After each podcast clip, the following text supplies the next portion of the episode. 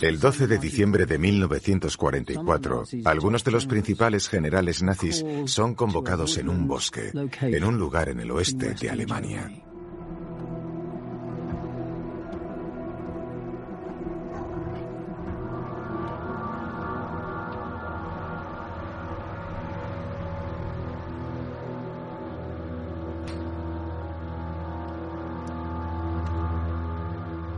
Los llevaron a un lugar desconocido que no fue revelado. Los desarmaron y los obligaron a entregar sus armas.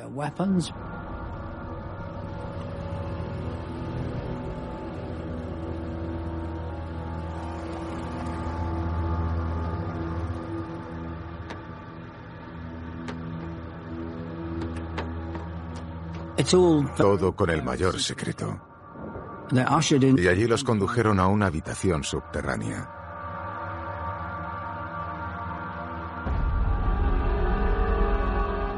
Desde el intento de asesinato, hace meses que nadie había visto ni oído hablar de Hitler.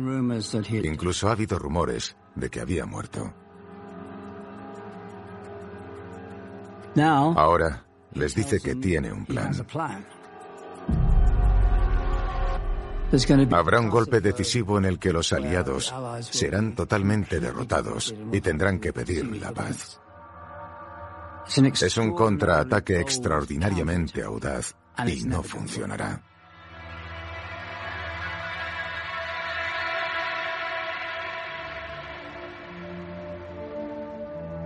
Esta es la historia del colapso del Tercer Reich.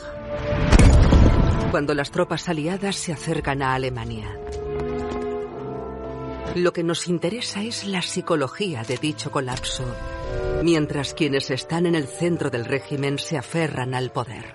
Lo que se ve durante el colapso del Tercer Reich es lo peor de la naturaleza humana. Para ayudarnos a contar la historia, hemos pedido a historiadores y expertos que nos lleven al interior de la mente de cada uno de los protagonistas principales cuando se ven obligados a enfrentarse al fracaso. El ciclo de pensamiento de la época no permitía que nadie pensara que lo que estaba ocurriendo estaba mal. Siendo detenidos, fusilados, desaparecían. Se adentran en un apocalipsis a propósito. En última instancia, ¿quién se mantendrá leal a Hitler?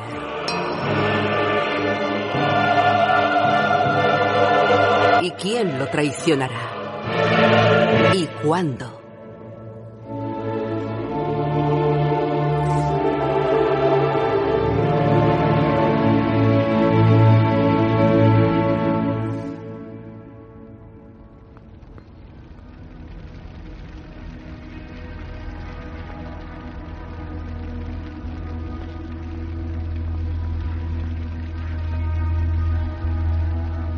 En el otoño de 1944, Alemania está rota.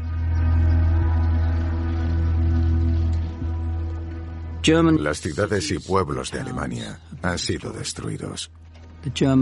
La economía alemana ha sido destruida. La sociedad alemana ha sido destruida.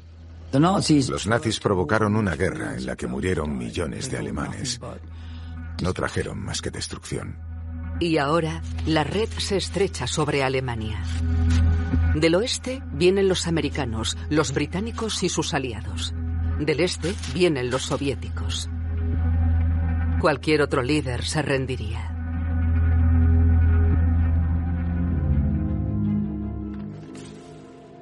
Su instinto le dice todo o nada, victoria total o derrota total, sin acuerdos, sin medias tintas. Cree que en realidad una nación o una raza solo puede sobrevivir por medio del conflicto perpetuo. Dentro del círculo íntimo de Hitler, esta búsqueda de la guerra total se interpretará como un drama psicológico. Para Hegman Gogin, su castigo por los fracasos en la guerra aérea es dejarlo al margen. Pero para todos los demás está el dudoso honor de los ascensos.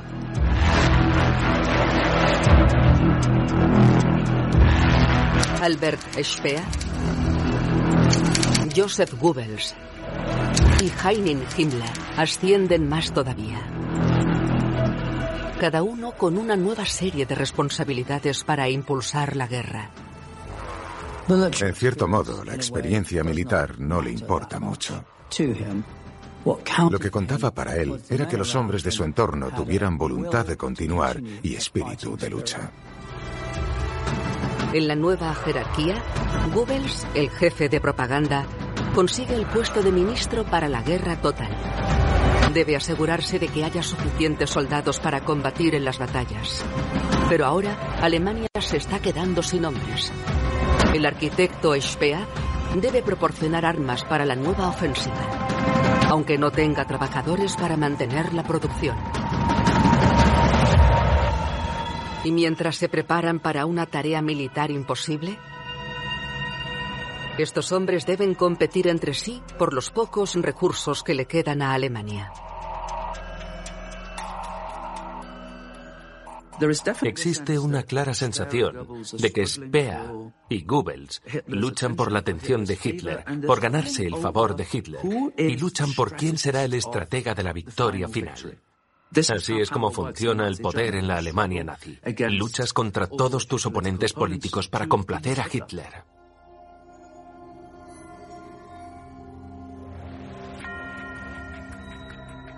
Speer ya le ha mentido a Hitler sobre la cantidad de armamento que ha estado produciendo.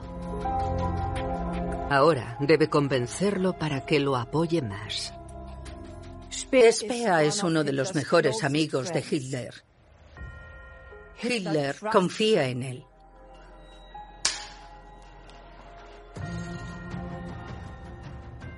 Speer es educado, inteligente y ambicioso pero además es tan despiadado como el dictador al que sirve. Espea es quien inventa nuevas cifras de producción, quien le dice a Hitler que la victoria es posible, que ahora está produciendo más armas todavía, que está produciendo incluso más tanques y armas.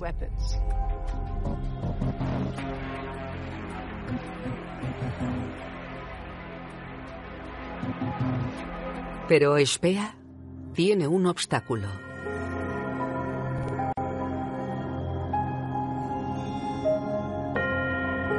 Joseph Goebbels. Goebbels cree que es un hombre de historia, que es uno de los actores clave en el drama de la historia alemana.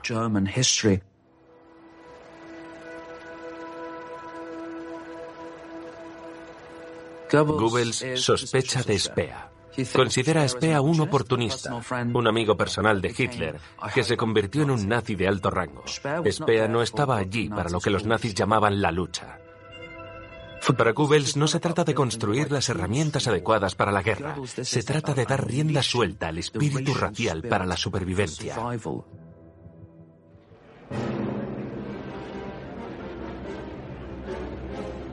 Goebbels sigue adelante con el Foxtrum, o la tormenta del pueblo.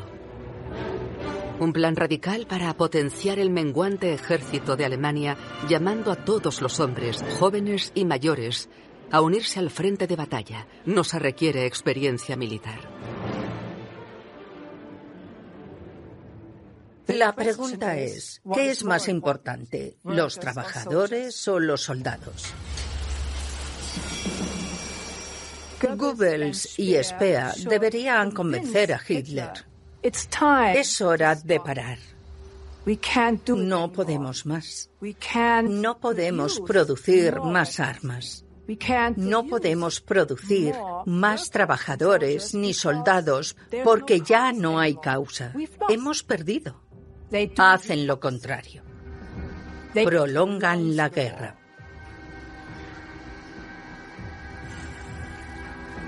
La respuesta de Spea es respaldar sus fábricas con más mujeres, hombres y niños procedentes de los campos de concentración.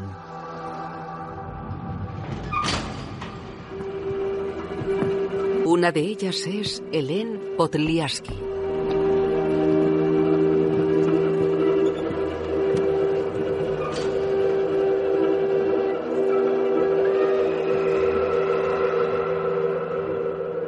Helen es solo una de las decenas de miles de jóvenes que intentan hacer algo, ¿vale? En lo que sea para resistir. Hélène, una ingeniera de 24 años, fue capturada por la Gestapo mientras trabajaba como agente de la resistencia francesa.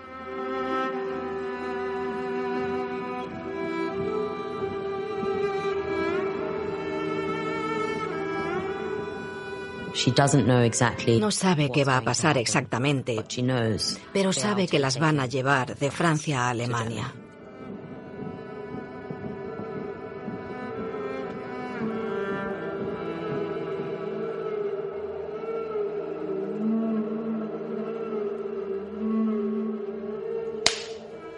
Aguantas la respiración, cierras los ojos e intentas imaginarte en otro lugar. E intentas pensar, mis nuevas amigas y yo vamos a salir de esto en otro lugar.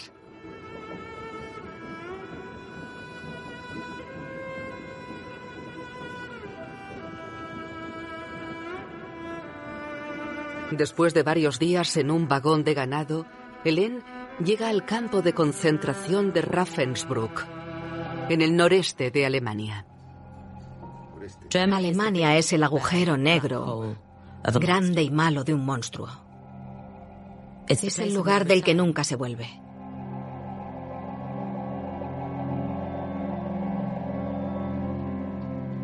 A estas alturas, lo que Helen sabe es que en aquellos campos de concentración fusilan a la gente si antes no muere trabajando.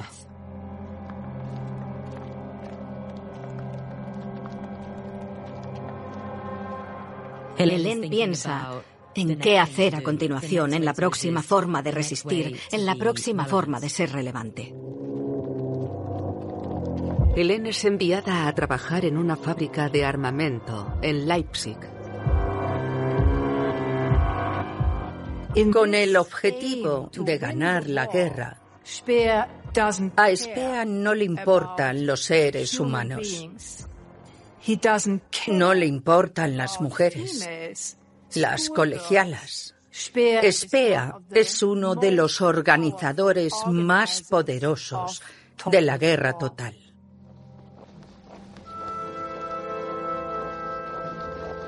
A mediados de diciembre, Goebbels envía más hombres para combatir en el frente.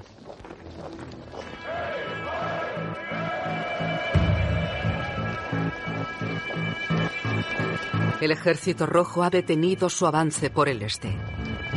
Y Hitler decide que es el momento de lanzar su ataque sorpresa por el oeste.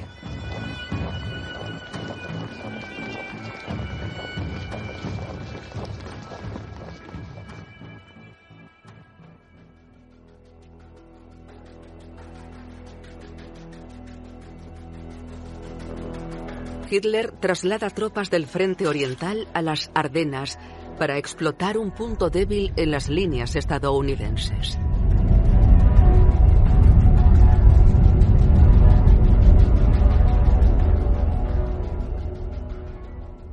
Lo que busca esencialmente es una repetición del sorprendente éxito de la primavera de 1940 con el ataque a Francia. Y lo reproduce creyendo que se puede repetir.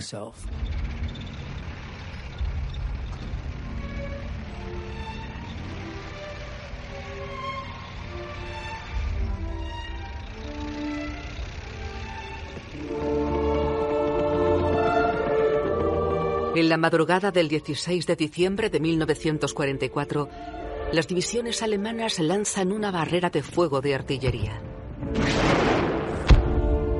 a lo largo de un frente de 170 kilómetros.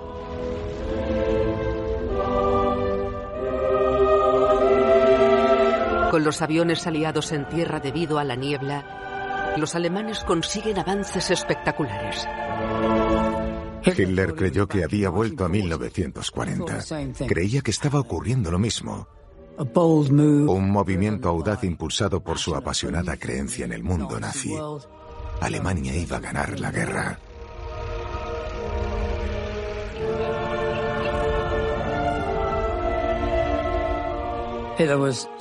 Hitler estaba tan contento que telefoneó a Goebbels para decirle que aquel era el gran punto de inflexión de la guerra. Goebbels está eufórico. Se ha demostrado que su fe era acertada, por lo que aprovecha la oportunidad para persuadir a Hitler para que le hable a la nación, que comparta las buenas noticias, que reafirme su convicción. Porque a eso es a lo que Goebbels se dedica, a convertir información en poder político. Diese Stunde will ich daher als Sprecher Großdeutschlands gegenüber dem Allmächtigen das feierliche Gelöbnis ablegen, dass wir treu und unerschütterlich unsere Pflicht des felsenfesten Glaubens, dass die Stunde kommt, in der sich der Sieg endgültig dem zuneigen wird, der seiner am würdigsten ist, dem Großdeutschen Reiche.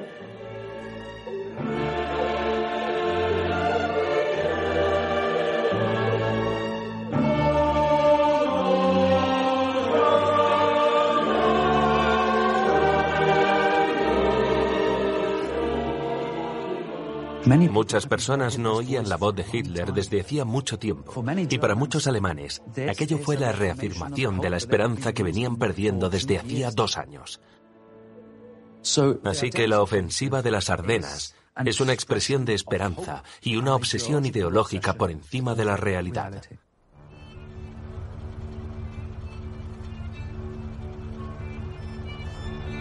Pero Speer ya está demasiado cerca de la realidad para creerse la propaganda de Goebbels.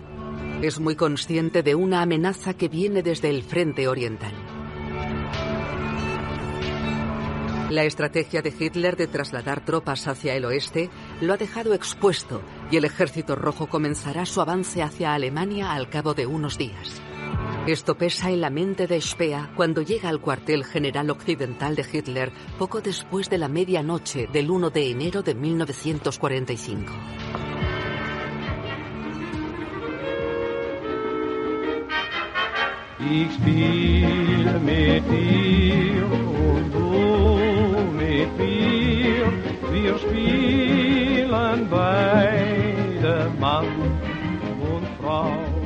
Speer llegó tarde y se encontró con el séquito de Hitler brindando por el nuevo año.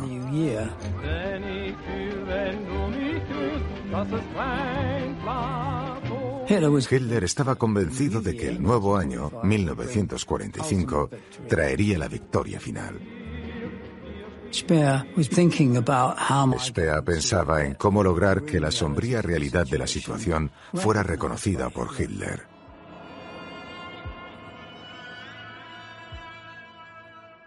Spea es demasiado inteligente para no saber que la guerra ya no se puede ganar.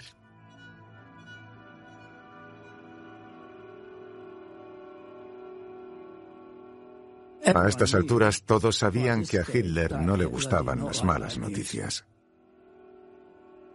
Aquel no era el momento de confrontar a Hitler con una situación realmente desesperada. Espea no tiene valor para decir, paren la guerra. Esto no puede continuar. ¿Por qué? Teme que haya deslealtad. No está seguro de lo que sucederá si le dice la verdad a Hitler. Para él, como para todos los demás nazis de alto rango, no hay salida. Dejar a Hitler en el 44 o en el 45 significa la muerte.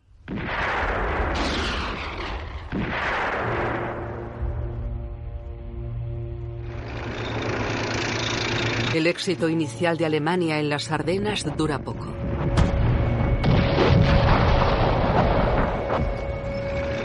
El clima mejora y los aliados pueden explotar su superioridad aérea, golpeando las posiciones alemanas y haciéndolos retroceder. La Luftwaffe sufre pérdidas muy graves cuando la cuarta parte de sus 800 aviones son destruidos. Las esperanzas de resurgir de Hitler se hacen añicos.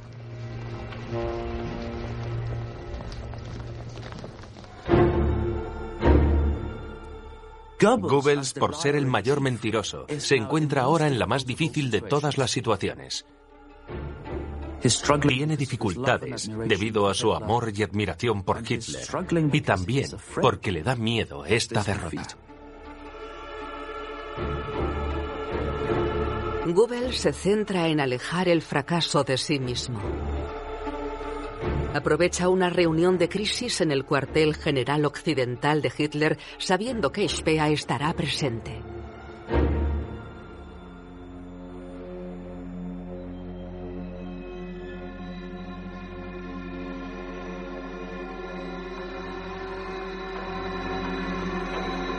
Goebbels comienza haciendo un anuncio impactante sobre otra campaña de reclutamiento masivo para el frente de batalla.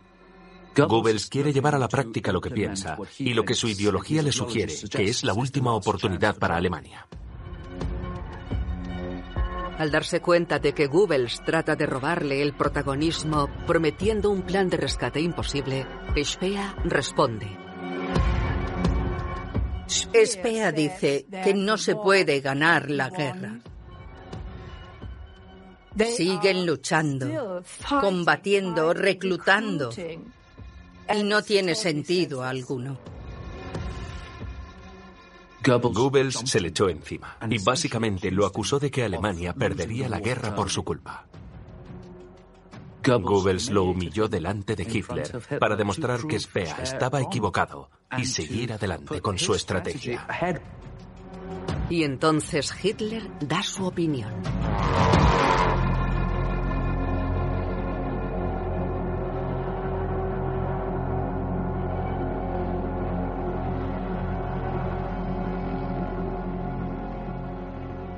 Hitler ignora a Speer y se dirige a su subordinado, Saur.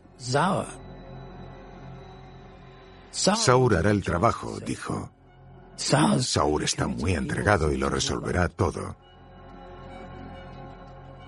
Y entre los dos, Hitler y Goebbels realmente humillan a Speer.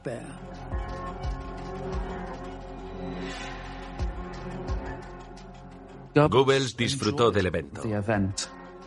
Como parece haberle dicho después a Speer, ¿por qué permites que un subordinado le hable al Führer pasando por encima de ti?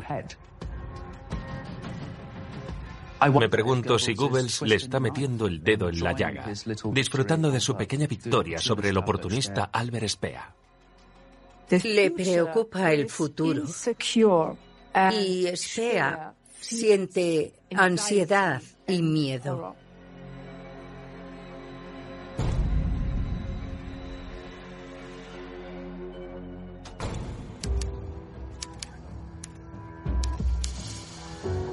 Veinticuatro horas después del desaire, Speer se siente abatido. Y es solo entonces cuando su forma de pensar empieza a cambiar. Speer no es Goebbels. Speer no quiere morir en la victoria final y cree que para él puede haber un modo de salir bien de aquel desastre.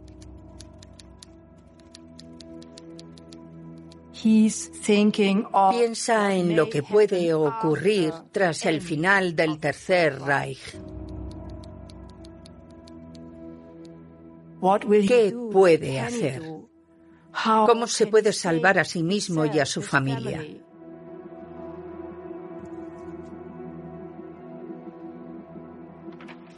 Busca una estrategia de salida.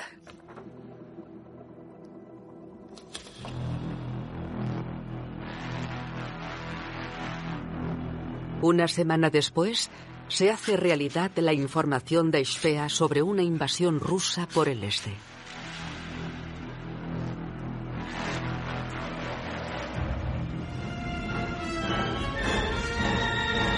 Un ejército rojo de dos millones de efectivos cruza el río Vistula.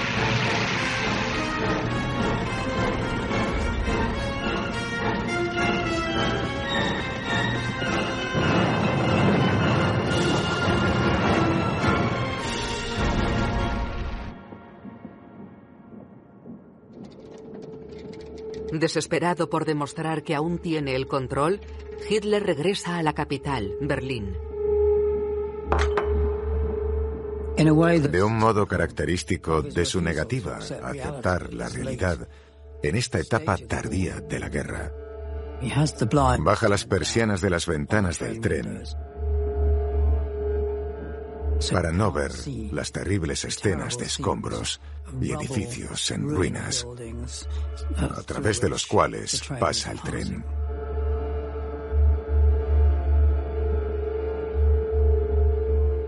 Cuando llegan a Berlín, contemplan una escena de absoluta devastación.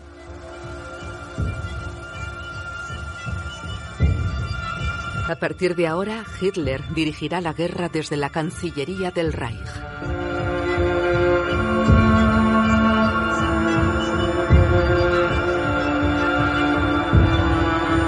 Pero rápidamente se queda sin opciones.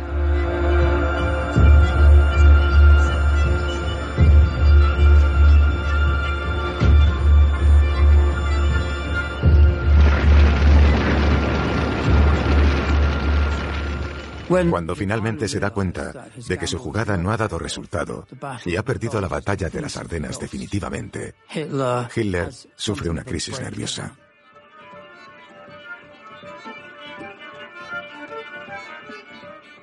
Y confiesa que todo está perdido. Caeremos, dijo, pero nos llevaremos un mundo con nosotros. Hitler ordena la destrucción de todo lo que pueda ayudar a los aliados. Todas las instalaciones necesarias para la continuación de una vida cotidiana normal y para la reconstrucción de Alemania tras la guerra, algo en lo que Hitler no quería pensar, por supuesto. Entretanto, Speer, que está escondido en un hotel de Hamburgo, piensa más que nunca en la vida después de la guerra. Quiere sobrevivir y asegurarse un futuro para sí mismo.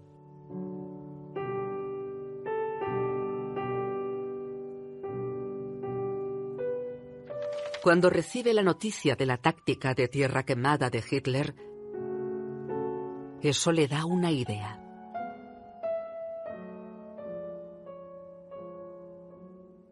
Necesita otra imagen. No la imagen de un amigo cercano de Hitler, sino la imagen de alguien que se opone a Hitler.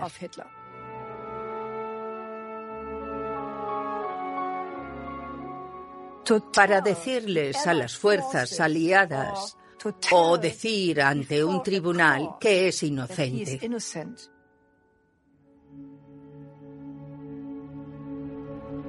Speer inicia una campaña secreta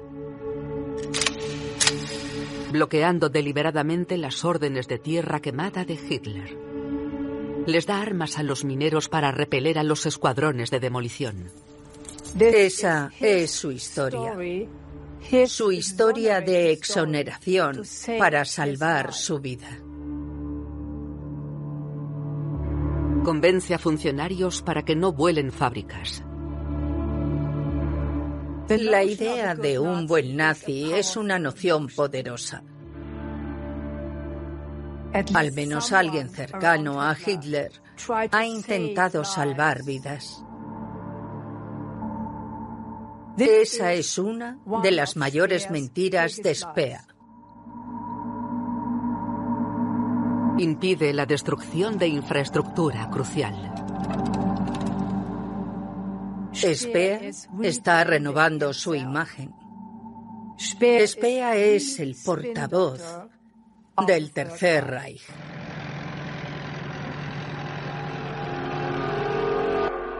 A finales de enero, los rusos avanzan por Alemania y casi están lo bastante cerca para atacar Berlín. En respuesta a esto, se le pide a Speer que produzca más lanzagranadas antitanque Panzerfaust pero resultan muy poco fiables.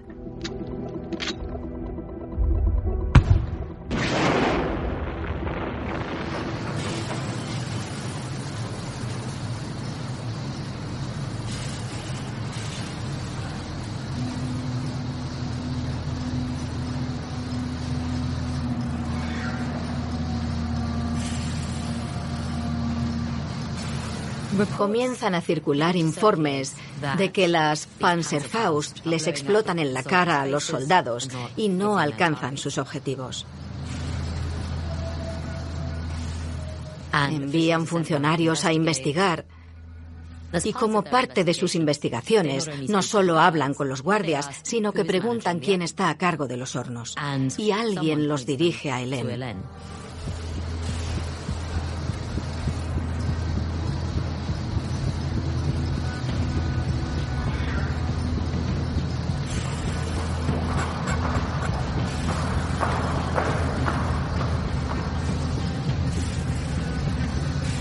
De hecho, la interrogan sobre su trabajo. ¿Qué es lo que hace aquí? Pues la verdad no lo sé. Ahí hay un indicador y solo me aseguro de que permanezca ahí. Le da exactamente la respuesta que él esperaba. Y le dice, muy bien, una palmadita y pasa a la siguiente persona.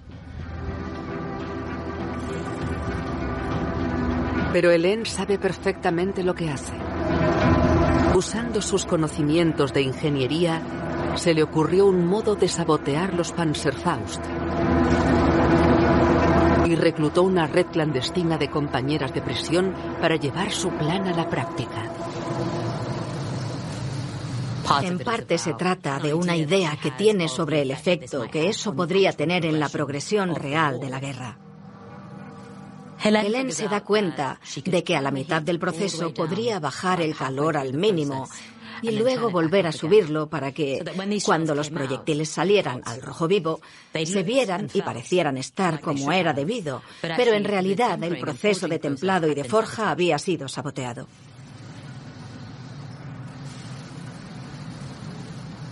Y según sus cálculos, aunque solo fallara uno de cada diez de aquellos misiles, eso ralentizaría a un regimiento concreto en un 10% como mínimo. Y entonces piensa, este es mi momento, este es mi propósito, es lo único que puedo hacer finalmente.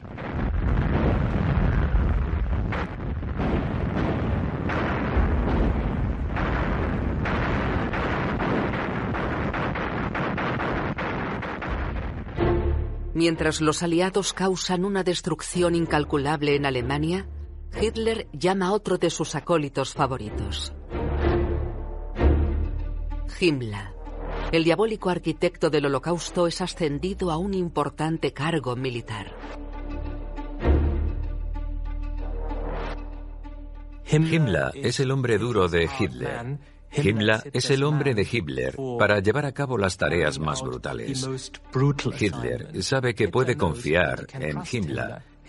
Hitler sabe que Himmler no le defraudará. Como comandante supremo del grupo militar Vístula, Himmler está ahora a cargo del Frente Oriental.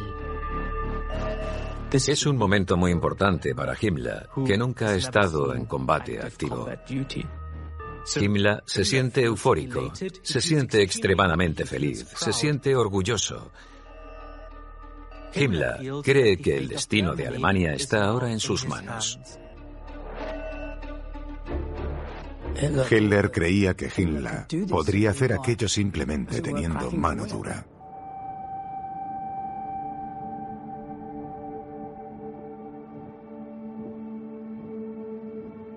Himmler se propone reinventarse como militar.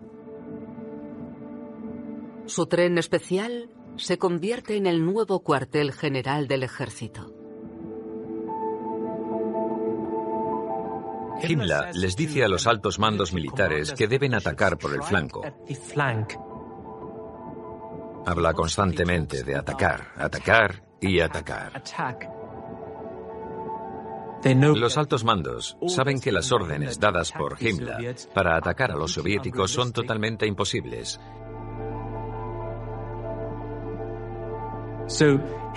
Y Himmler no logra imponer su autoridad como comandante supremo sobre los oficiales al mando.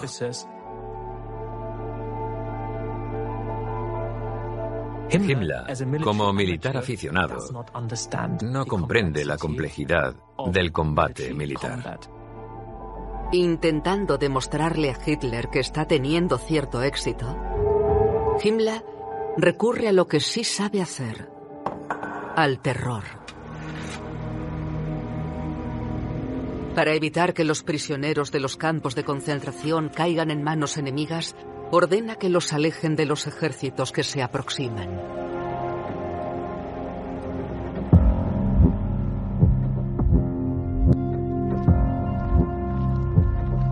Entre esos prisioneros se encuentra Helen Potliaski. Helen y sus camaradas sienten todo tipo de cosas. Esperanza, por un lado, ya que está claro que los aliados avanzan. Miedo de que los nazis ya no los necesiten. E incertidumbre sobre a dónde las llevaban.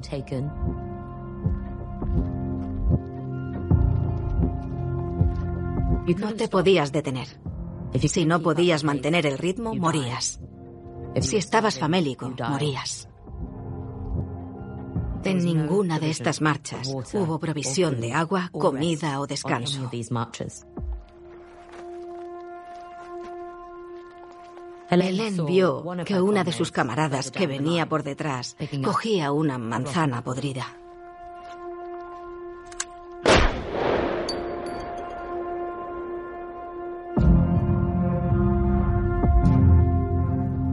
Estaba claro que si continuaban en aquella marcha, sus probabilidades de sobrevivir eran casi nulas. Y para Helen llegó el momento. Es ahora o nunca. Necesitamos escapar.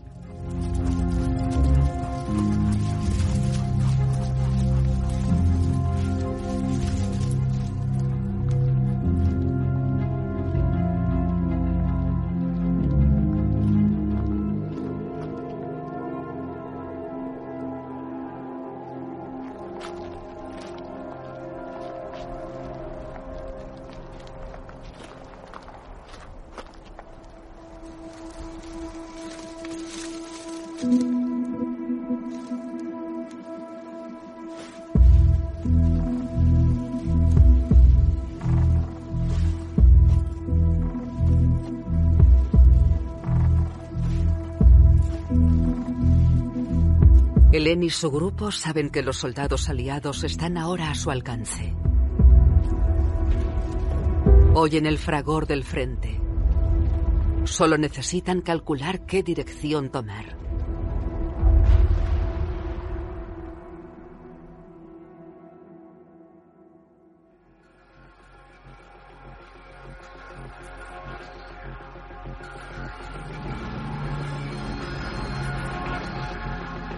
Los ataques aéreos aliados se han intensificado. Esta vez, Hitler está directamente en la línea de fuego. Sus aposentos privados en la Cancillería del Reich, un símbolo del poder nazi, están siendo atacados.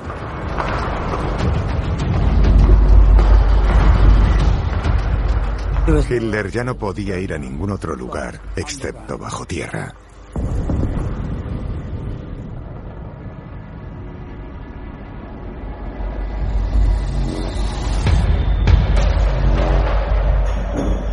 Hitler desciende 15 metros por debajo de los jardines de la Cancillería hasta su escondite enormemente fortificado.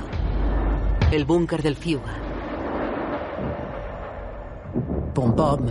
Los aliados siguen bombardeando la zona.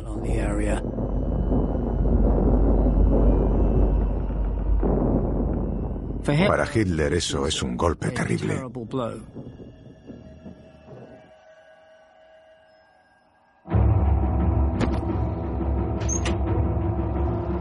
Ahora que los aliados están tan cerca, Speer se pasa las semanas siguientes reuniendo pruebas oficiales para su historia de exoneración.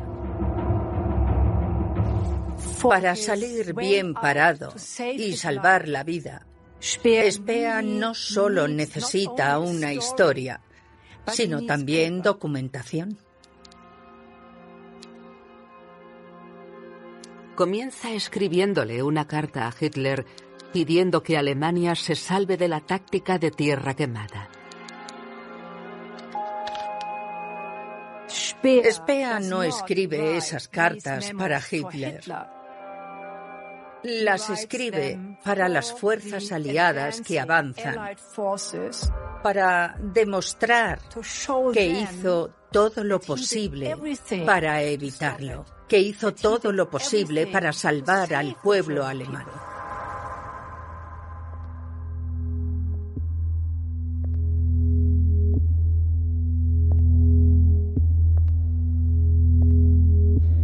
Ahora, Speer debe presentarle su carta a Hitler para que sea oficial. Pero él sabe mejor que nadie que a Hitler no le gusta que lo desafíen. Por lo que prepara cuidadosamente su visita al búnker. Speer pretende evitar la fuerza de la ira que sabe que Hitler descargará sobre él cuando lea la carta.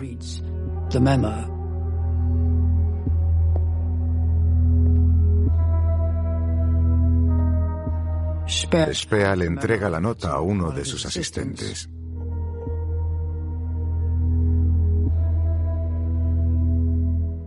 Spea intenta dorar la píldora profesando su eterna lealtad a Hitler y le pide una fotografía firmada como muestra de su estima.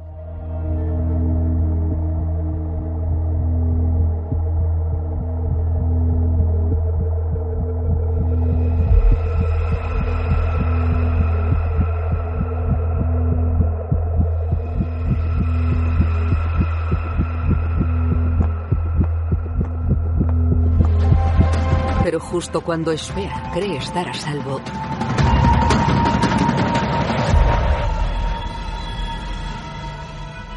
Le dan un toque en el hombro. Le ordenan volver para ver al Führer. Hitler ha visto la carta. Es un desafío directo a su mantra de victoria o muerte. Hitler estaba horrorizado por la carta. Se da cuenta de que Spea ya no está en la misma onda. No tiene el espíritu de abnegación que tienen los verdaderos nazis. Por lo que a Hitler respecta, esta ha sido una traición terrible, un pecado que Hitler no puede perdonar. Fue el final para él.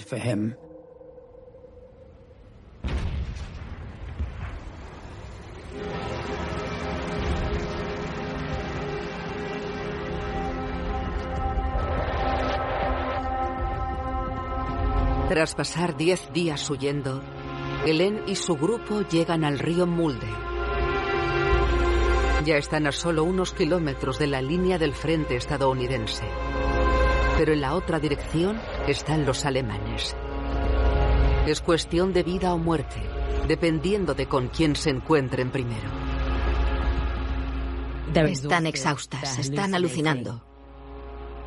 Cada pocas horas, al menos una de ellas pierde por completo la voluntad de seguir adelante. Pero lo único que tienen que hacer es seguir esforzándose. Pueden llegar a la frontera.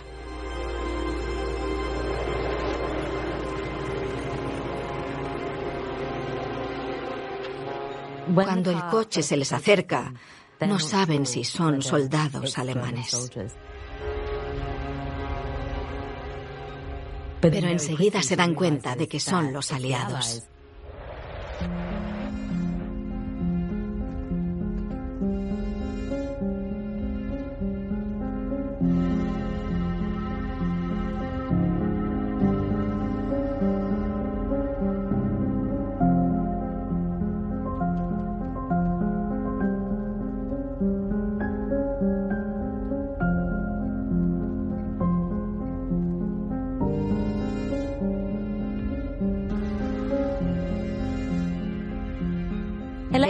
Probablemente crea que todo es para liberar a Francia y al continente. Helen cree que es el momento en el que Europa será libre. Y que si ella se ha salvado, muchos más se van a salvar. Y que el hecho de que ella esté viva es una parte integral de esa liberación, de esa libertad.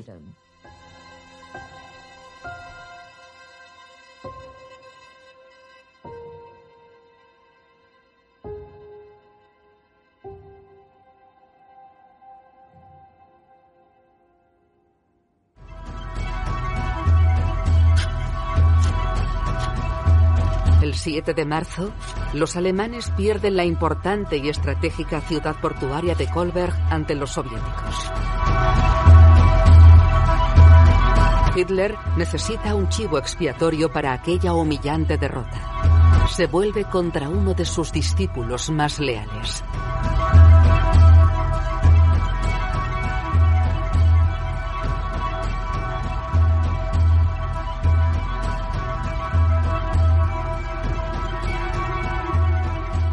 Hitler sentía que Himmler lo había defraudado. Había fracasado totalmente en detener el avance soviético.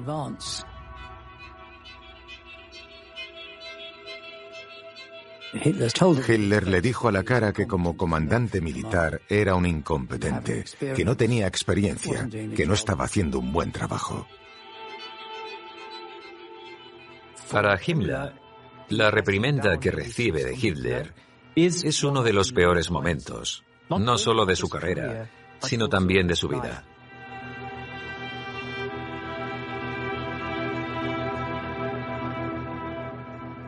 Su mundo casi está llegando a su fin. ¿Quién es Himmler sin el apoyo de Hitler? Himmler sabe que es un don nadie.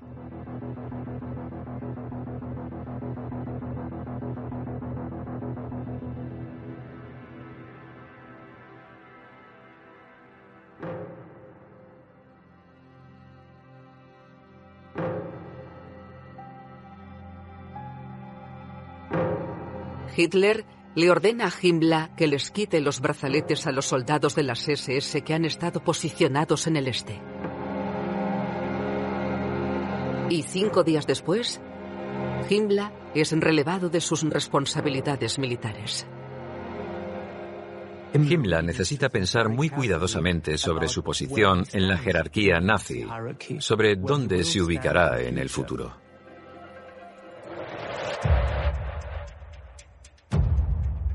Durante más de una década, Hitler ha animado a su círculo de diputados a competir por su favor. Pero esta estrategia de gestión solo funciona cuando estás ganando. Ahora que la derrota se avecina, Speer ha traicionado los ideales nazis y Himmler ha fracasado.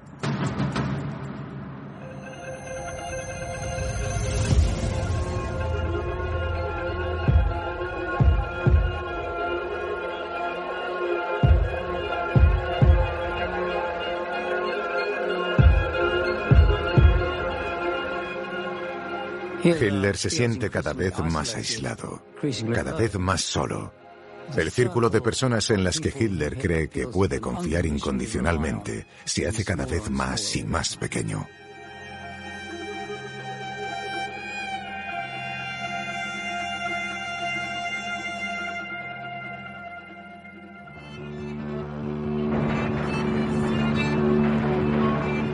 Este no es un día para una fiesta de cumpleaños. Es muy inapropiado y muy raro. Saben que los van a derrotar. No tienen esperanza. Lo que tienen es champán. Himmler se da cuenta de que Hitler está perdiendo el rumbo. Hitler dice que no quiere que lo feliciten. ¿Por qué lo van a felicitar cuando todo se está desmoronando?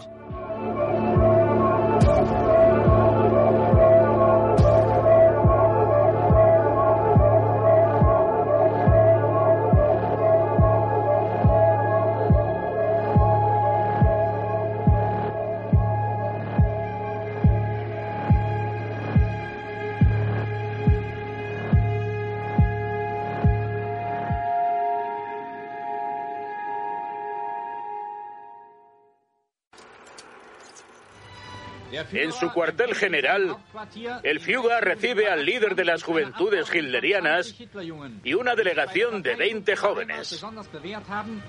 Esta es la última vez que Hitler fue filmado. Ha salido del búnker al jardín de la Cancillería y está felicitando a los miembros de las juventudes hitlerianas por su destreza en combate. Algunos de ellos parecen muy jóvenes, de 10 u 11 años. El brazo izquierdo que mantiene detrás de la espalda le tiembla incontrolablemente. Es una escena patética.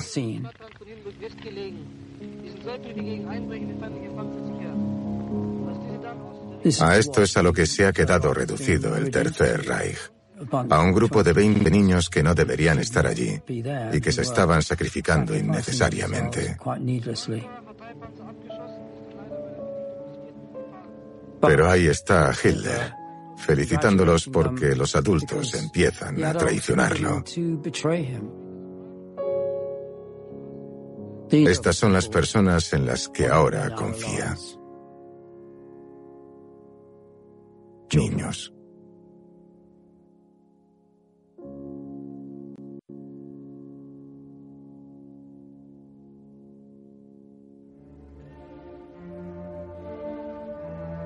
Esta es la historia del colapso del Tercer Reich. Cuando las tropas aliadas se acercan a Alemania. Lo que nos interesa es la psicología de dicho colapso, mientras quienes están en el centro del régimen se aferran al poder. Lo que se ve durante el colapso del Tercer Reich es lo peor de la naturaleza humana. Para ayudarnos a contar la historia, hemos pedido a historiadores y expertos que nos lleven al interior de la mente de cada uno de los protagonistas principales cuando se ven obligados a enfrentarse al fracaso. El ciclo de pensamiento de la época no permitía que nadie pensara que lo que estaba ocurriendo estaba mal. Detenidos, fusilados, desaparecidos. Se adentran en un apocalipsis a propósito. En última instancia, ¿quién se mantendrá leal a Hitler?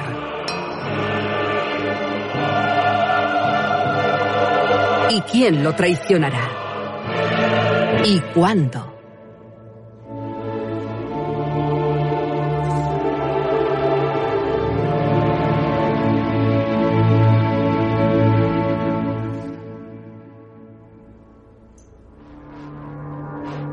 A principios de abril de 1945, el régimen nazi de Adolf Hitler está al borde del colapso. En el oeste, las tropas estadounidenses han cruzado el Rin. Los británicos se acercan por el norte. Los franceses por el sur. Desde el este, el enorme ejército soviético se detuvo para reagruparse a solo 65 kilómetros de Berlín. Con Berlín en peligro, Hitler se encuentra ahora en un refugio permanente, en su búnker subterráneo fortificado. Una serie de pequeñas habitaciones que abarcan 3.000 metros cuadrados e incluyen dormitorios, un comedor, perreras y una central telefónica.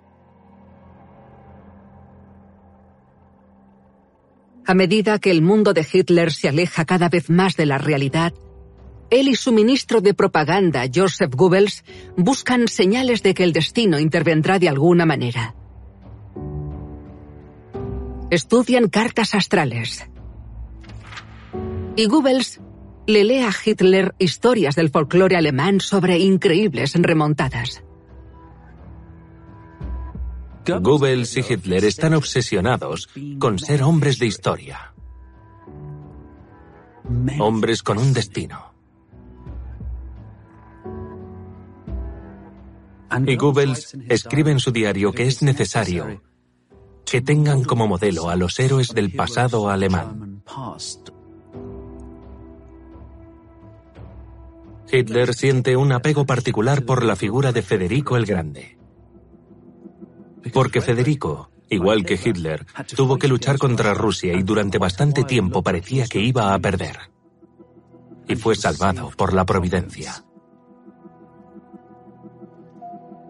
La gran rival de Federico, la emperatriz Isabel de Rusia, murió justo a tiempo para darle a Prusia la oportunidad de ganar. Goebbels alimentó la esperanza de Hitler de que la providencia podría ayudar a la Alemania nazi igual que lo hizo con Federico el Grande.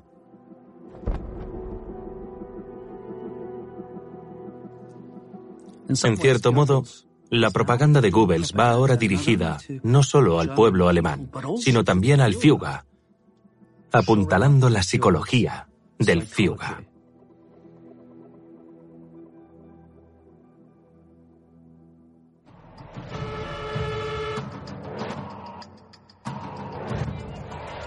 Con los soviéticos tan cerca de Berlín y el Fiuga perdiendo el control de la realidad, el círculo íntimo de Hitler debe sopesar las siguientes decisiones. Joseph Goebbels se ha colocado firmemente al lado del Fiuga, en los momentos difíciles. Pero otros altos mandos nazis adoptan enfoques diferentes. Albert Speer sigue adelante con su peligroso juego a dos bandas.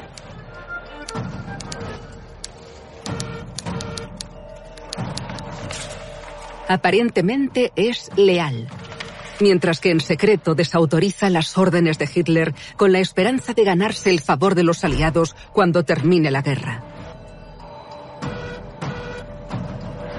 Hegmann Gogin, el designado sucesor de Hitler, ha caído en desgracia y se ha retirado a su casa de campo.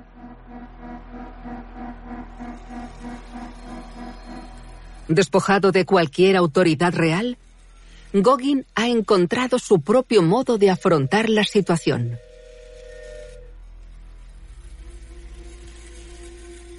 Gogin es una especie de soñador que vive en un mundo de fantasía. En el ático ha instalado un gran juego de trenes e incluso tiene un pequeño bombardero de juguete que desciende y lanza bombas sobre los trenes de abajo. Igual que juegan los niños. Pero por otro lado, creo que en realidad Gogin es una figura mucho más realista que muchos de los que rodean a Hitler. Reconoce que la guerra ha terminado. En el mundo real, las cosas no van a salir como a él le gustaría.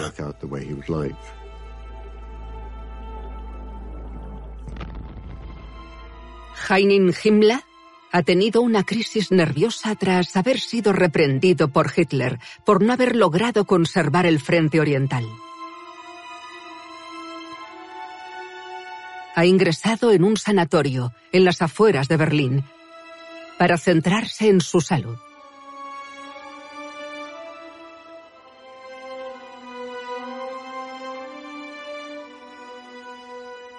Físicamente, Heini Himmler está destrozado. Para él la reprimenda es como una patada en los dientes. Se siente extremadamente frágil porque sabe que su posición como líder de las SS del Reich, como paladín más leal a Hitler, está en juego.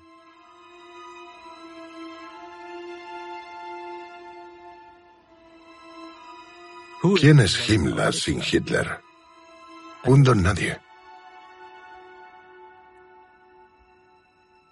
Himmler no puede romper con Hitler, porque romper con Hitler rompería a Himmler como persona.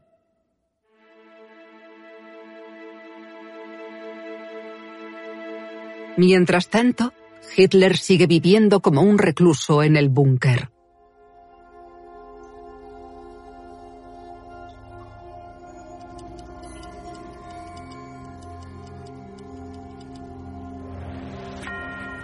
Hitler nunca había tenido una jornada ordenada de las 9 a las 5, pero su rutina se va aislando cada vez más del mundo real.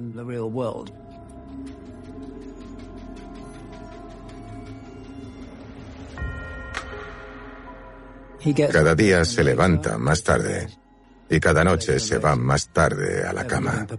Al vivir con luz artificial perpetuamente, el día y la noche casi se invirtieron en el búnker.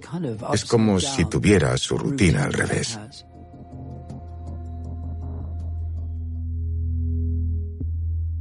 Ahora, el otrora carismático Fiuga evita los compromisos públicos. Ya no da discursos por radio ni en persona. Y sobre Goebbels, su lugarteniente de mayor confianza, recae ser la cara del régimen.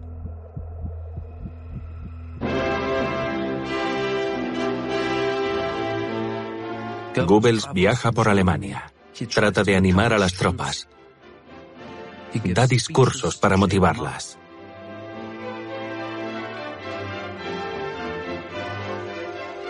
En muchos sentidos, Goebbels tiene que cuidar tanto a la Alemania nazi como al líder de la Alemania nazi.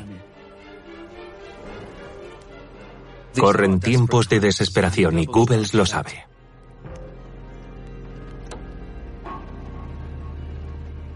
En este momento, Goebbels espera básicamente que ocurra un milagro para salvar a la Alemania nazi.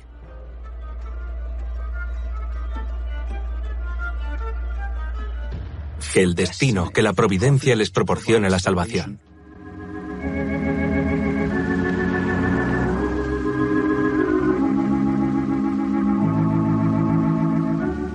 A todo el mundo libre le ha llegado la impactante noticia de que Franklin Roosevelt ha muerto. Muerte en la hora de la victoria, igual que el presidente Lincoln antes que él.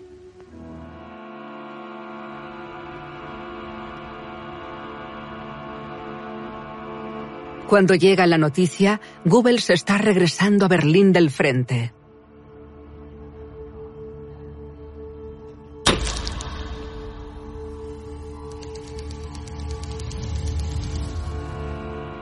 Cuando oye la noticia de la muerte de Roosevelt, piensa inmediatamente que esa es la oportunidad que han estado esperando. Ese es el milagro que los salvará.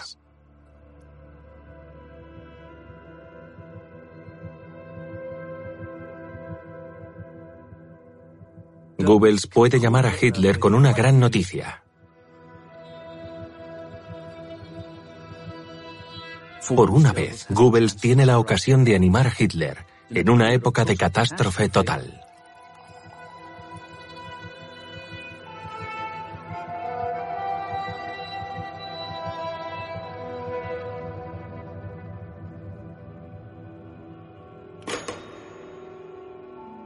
Hitler está encantado. Va por el pasillo del búnker diciéndoles a todos que ahora todo cambiará, que ese será el gran punto de inflexión, que podrán dividir a los aliados, que los americanos seguramente perderán interés en seguir con la guerra. Igual que a su héroe, Federico el Grande, lo había salvado la muerte de la emperatriz de Rusia, pensaron que tal vez aquello fuera un paralelo, que era la historia ayudando a Goebbels y a Hitler. Que ahora están encerrados juntos en un ciclo en el que ambos se necesitan mutuamente para seguir creyendo que la victoria final aún es posible.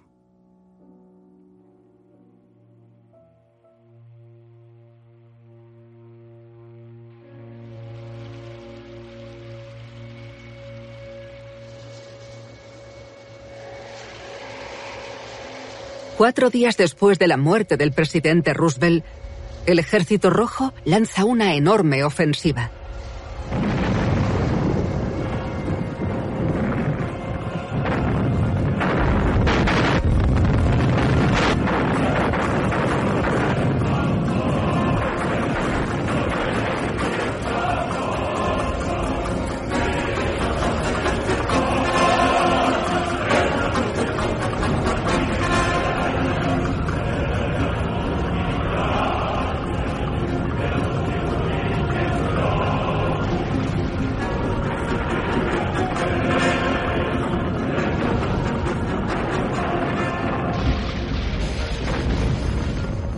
Hace añicos las ilusiones que Hitler tenía sobre que de algún modo los aliados se dividirían, los estadounidenses desistirían y los soviéticos perderían el apoyo de Occidente. La noticia de la ofensiva soviética no tarda en llegar al círculo íntimo de Hitler. Himmler está en un sanatorio mientras el mundo se desmorona y piensa que el Tercer Reich está a punto de perder la guerra. Cada vez está más inseguro sobre qué hacer a continuación. Himmler sabe que su posición aún existe, que su modus vivendi aún existe porque Hitler confía en él. En público, Himmler nunca dice nada contra Hitler. Pero por primera vez en su vida, Himmler es un hombre dividido.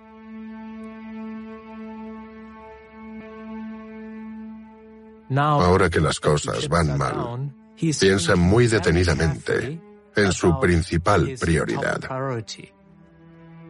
en cómo salir de la guerra, cómo salvar su propia piel, cómo posicionarse en un escenario en el que Hitler tal vez ya no sea el líder indiscutible del Tercer Reich.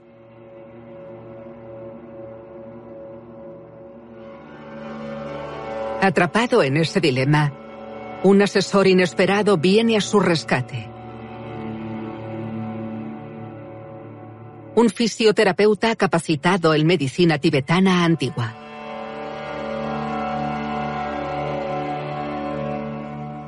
Himmler pasa mucho tiempo con Felix Kersten, que es su masajista personal. Himmler sufre fuertes calambres estomacales. Su dolor aumenta a medida que los aliados se acercan a Alemania. Está utilizando a su masajista como orientador y comienza a explorar con Kersten posibles escenarios para llegar a los aliados occidentales para tratar de negociar una Alemania post-hitleriana.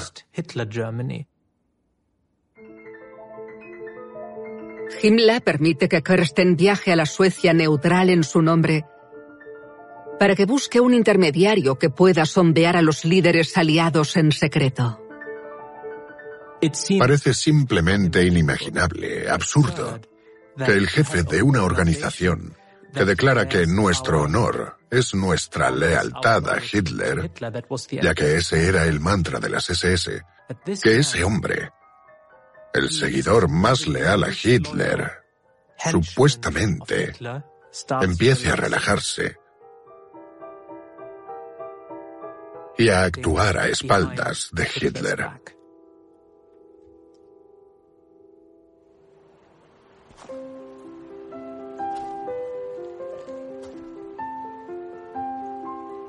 Hitler sale del búnker ocasionalmente para dar paseos con su novia, Eva Braun, por los jardines de la Cancillería.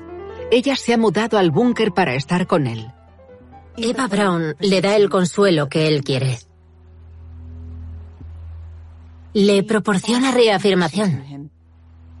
Le apoya en sus delirios. Y esto, la importancia de esa fuerza doméstica estabilizadora, no debe subestimarse. Ella es su descanso, lo que él necesita al final de un día duro. Eva Braun había conocido a Hitler hacía más de 15 años, cuando ella solo tenía 17.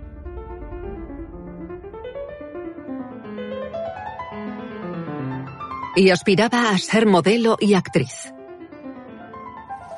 Trabajaba como ayudante del fotógrafo oficial de Hitler. Es una joven a la que le gusta el deporte. Le gusta ir al cine.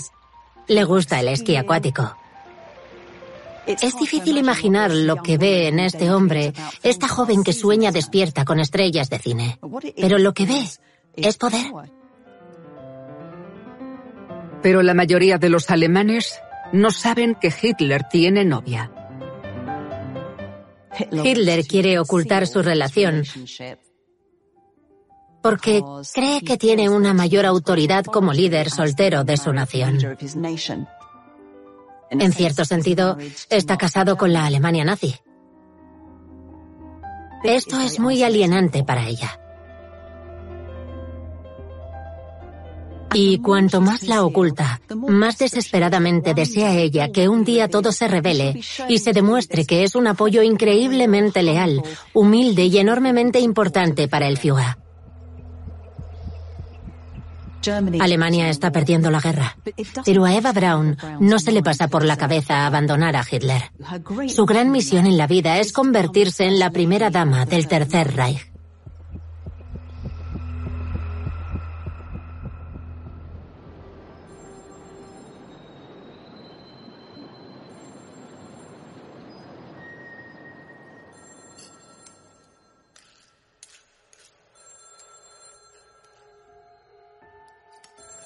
Al darse cuenta de que Alemania ya no puede ganar la guerra, el masajista de Himmler, Felix Kirsten, comienza a explorar la posibilidad de negociar con los aliados. Kirsten sugiere que Himmler, el arquitecto del holocausto, podría ofrecerse a liberar a los prisioneros judíos como un gesto de humanitarismo y buena voluntad. Kirsten habla ante el Congreso Judío Mundial, quienes sugieren un intermediario judío, Norbert Masur. Masur se enfrenta a un dilema moral. ¿Debería negociar con Himmler para salvar a los prisioneros judíos? En el momento en que Norbert Masur recibe esa llamada, responde inmediatamente que está listo para hacerlo. No tiene duda alguna. Su falta de miedo, de ansiedad en ese momento es casi sorprendente. Para él, está muy claro y es incuestionable. Es un tremendo acto de valor. Unas horas después, Norbert Masur coge un avión de Estocolmo a Berlín para ir a una de las reuniones más extraordinarias de la Segunda Guerra Mundial. Masur, un judío nacido en Alemania, abandonó su tierra natal antes de que los nazis llegaran al poder en la década de 1930. No había vuelto en toda una década.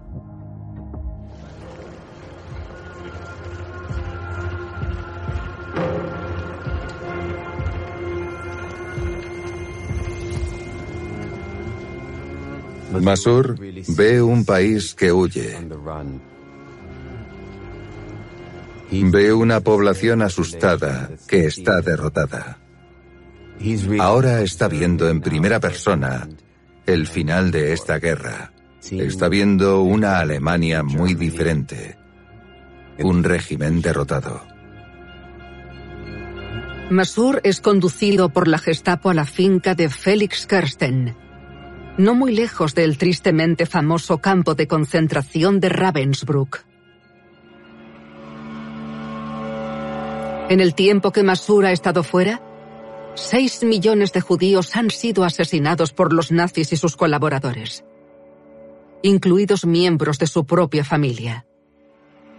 Los aliados han liberado varios campos de concentración y la escala del genocidio se está dando ahora a conocer a un horrorizado mundo en su conjunto.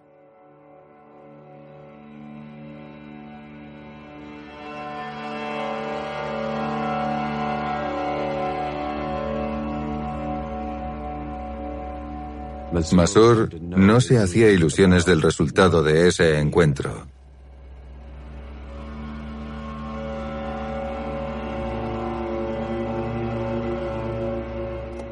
Era claramente consciente del hecho de que esta podría ser su última misión.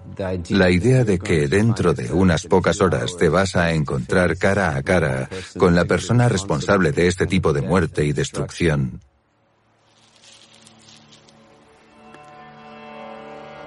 Era realmente muy peligroso.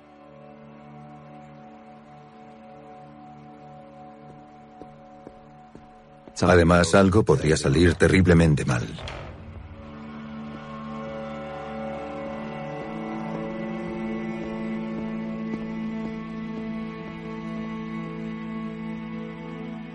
Aquella misma noche, mientras Masur espera pacientemente a Himmler, Joseph Goebbels recurre a las ondas de radio para, en un último gran esfuerzo, reunir al pueblo alemán en nombre del Fiuga.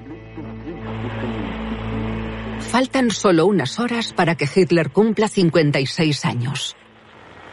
Hört es, ihr Deutschen. Worum wir so oft im Glück an diesem Abend den Führer baten, das ist heute im Leid und in der Gefahr für uns alle eine viel tiefere und innigere Bitte an ihn geworden. Er soll uns bleiben, was er uns ist und immer war. Unser Hitler.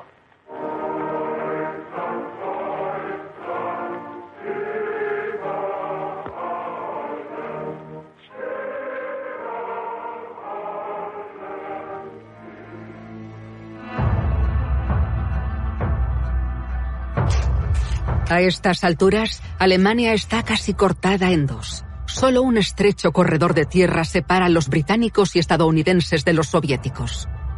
Y con los soviéticos a solo 16 kilómetros del centro de Berlín, solo hay dos vías, cada vez más pequeñas, para entrar y salir de la ciudad. Berlín está ahora en primera línea. Y es descrito abiertamente como la pira funeraria del Reich. Sus tres millones de habitantes están sufriendo y han perdido la fe en las promesas vacías de sus líderes. El orgullo y el patriotismo se han convertido en resentimiento y desesperación. Temen por sus vidas y tienen poco acceso a alimentos o agua potable.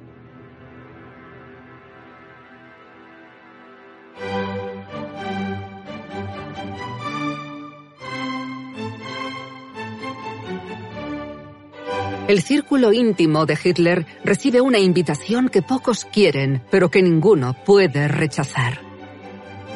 Es el cumpleaños de Hitler. El día del cumpleaños de Hitler, Eva Braun está muy centrada en que reciba una tarta de cumpleaños, por lo que se asegura de que esa mañana preparen una. Parece bastante extraño que Eva Braun se preocupe por detalles tan pequeños, y sin embargo, para ella eso tiene mucho sentido porque lo que ella quiere es mantener las apariencias hasta el final. Incluso en los últimos momentos, le es leal en grado máximo y sigue al lado de Adolf Hitler. No es un día para una fiesta de cumpleaños. Los soviéticos están bombardeando Berlín. Están cayendo bombas sobre la ciudad. Es muy inapropiado y muy raro.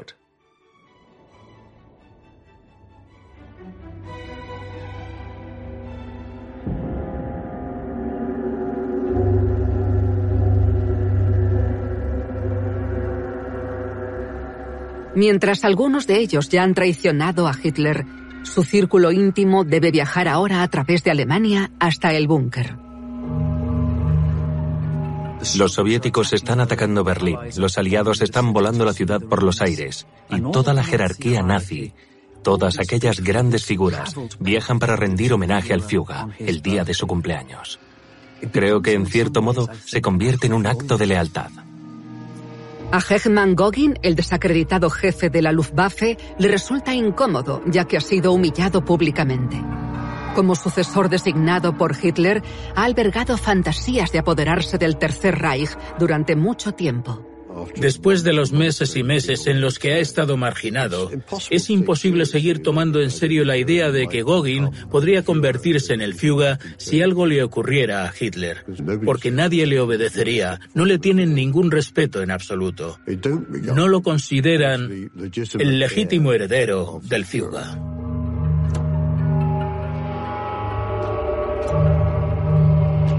Himmler también ha sido invitado a ir desde su retiro.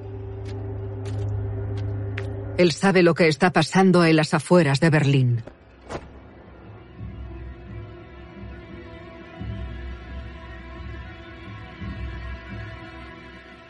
Ni siquiera en el peor momento de la historia del Tercer Reich, cuando la derrota es inminente, los principales líderes nazis son capaces de confrontar a Hitler con la verdad. Simplemente no tienen agallas porque todos le deben sus puestos de poder a Hitler. Esto dice mucho sobre la mentalidad de los nazis. Todos tratan de salir vivos de la guerra. En esencia, son unos cobardes. Cuando llegan, Hitler no está presente.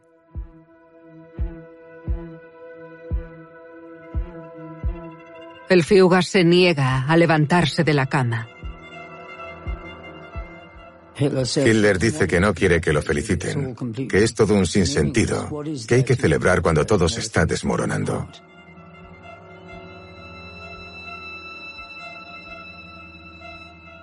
Envían a Eva Braun a buscarle para que lo anime. En ese momento, Eva Braun está en su apogeo. Nunca ha tenido tanto poder. Es la única que puede no solo tener acceso a Hitler en su dormitorio, sino que también puede traerlo de vuelta para que se enfrente al mundo. Demuestra la consolidación de su poder. Y eso le encanta.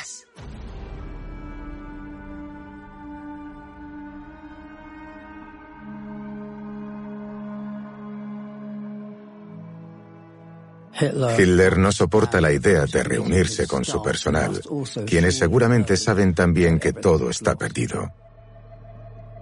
Ha llegado al límite de su paciencia.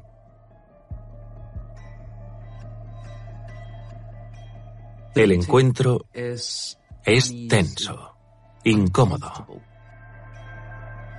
Y puede que por primera vez haya dudas sobre la capacidad de Hitler entre muchos de los asistentes. Goebbels está evaluando a Gogin y Himmler en especial. ¿Qué hacen?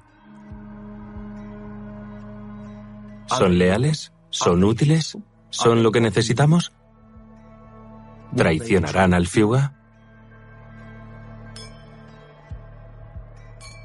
Himmler se sorprende mucho cuando ve a Hitler. Porque Hitler está hecho un desastre. Tiembla y parece mucho mayor de 56 años. Himmler se da cuenta de que Hitler está perdiendo el rumbo. Hitler ni sospecha que el fiel Heining, como le llama cariñosamente, ya está haciendo planes a sus espaldas.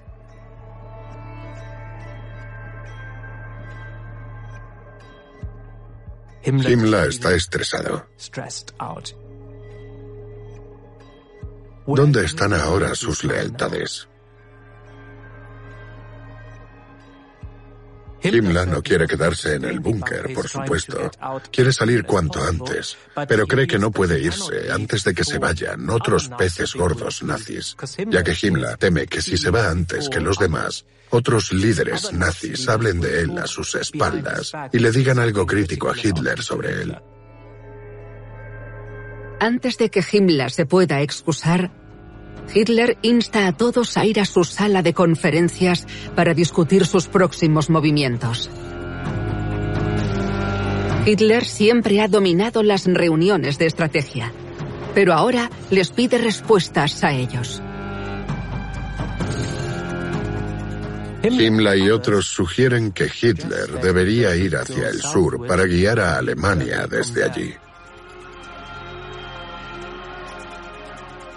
Hitler no accede a ello.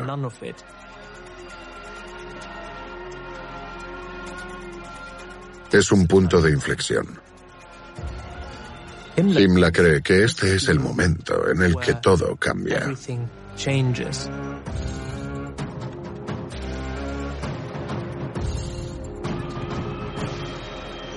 Hitler es descartado como líder de Alemania.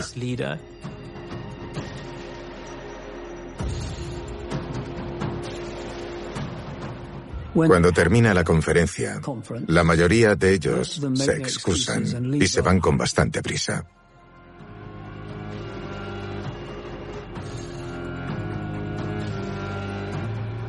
Cuando Himmler sale del búnker, es probable que sepa que es la última vez que se reunirá con Hitler, su mentor, quien más lo ha apoyado, su ídolo. Siente cierta nostalgia, pero también sabe que ese es el momento de hacer planes alternativos para el futuro, el futuro de Himmler.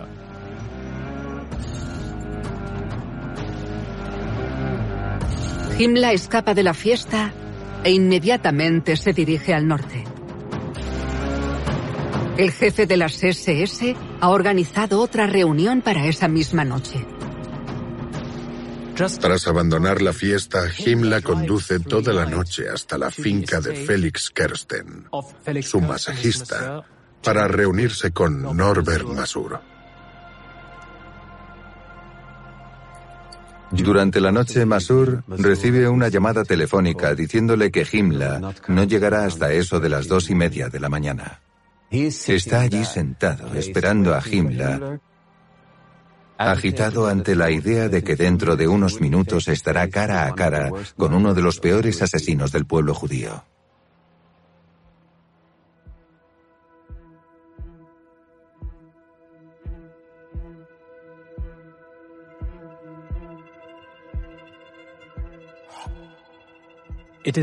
Es un ambiente extremadamente tenso e inquietante. Himmler no le dice una sola palabra de disculpa a Masur. Ni una sola palabra de arrepentimiento. ¿Qué está pasando aquí?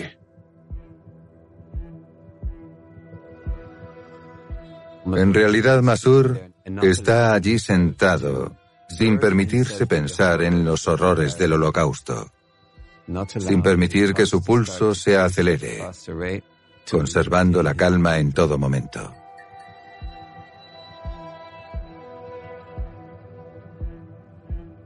Masuro se ve obligado a oír las mentiras de Himmler.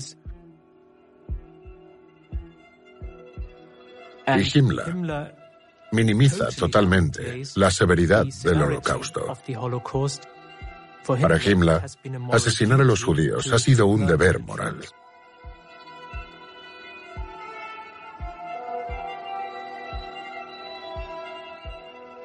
Para Himmler, aquellos prisioneros judíos no son seres humanos realmente, simplemente son monedas de cambio.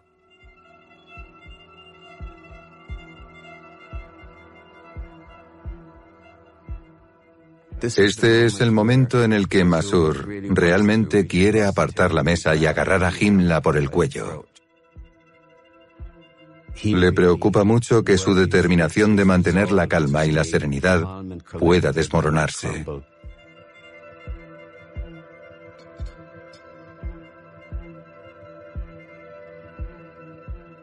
Y lo que hace Masur es negociar la liberación de todos los presos que pueda de los campos de concentración.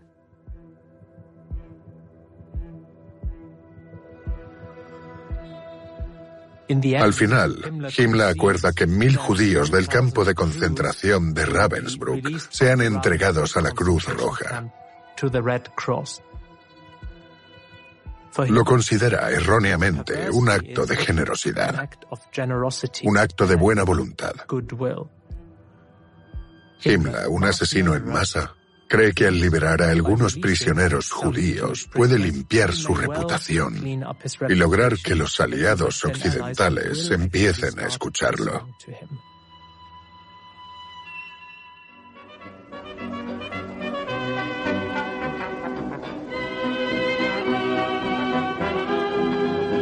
Mientras tanto, en Berlín, hace tiempo que Hitler se ha ido a la cama. Su novia, Eva Braun, traslada la fiesta arriba, a su antiguo apartamento, en el edificio de la Cancillería del Reich.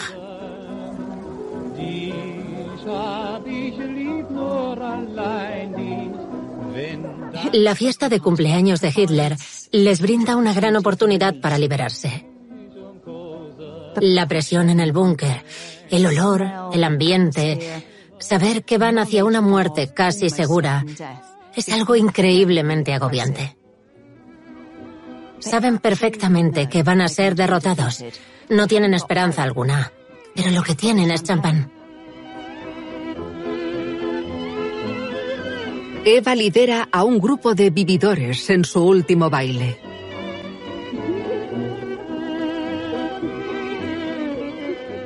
Solo tienen un disco que suena una y otra vez. Y es una escena bastante maníaco-depresiva.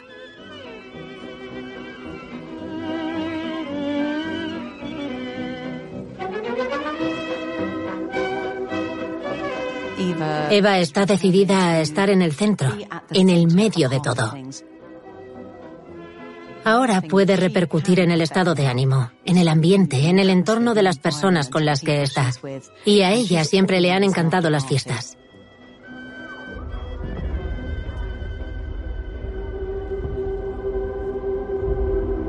Pero el ambiente de fiesta pronto se ve interrumpido por el sonido de los proyectiles de artillería que caen alrededor de la Cancillería del Reich.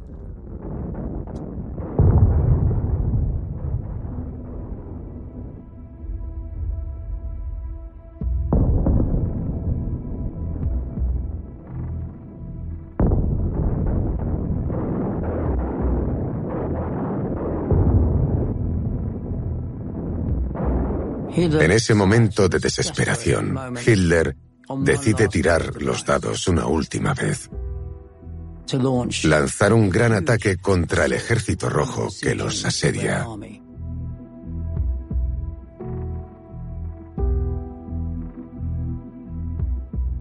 Deja claro que cualquiera que desobedezca sus órdenes en este ataque final será fusilado y se sienta a esperar los informes de la victoria.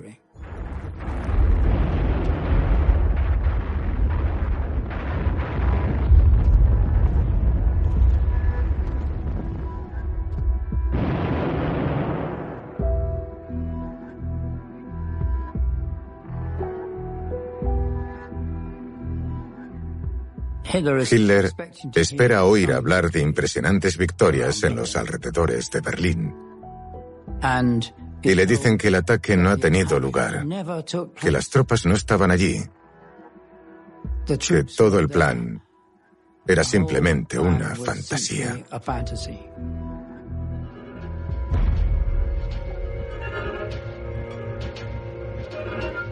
Se derrumba totalmente.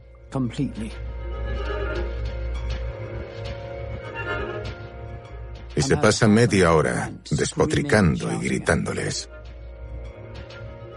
Al final, Hitler estaba al mando de unas tropas que en realidad no existían. Pero él lo considera una falta de valentía, una falta de compromiso, una falta de voluntad. Hitler cree que todos lo han traicionado.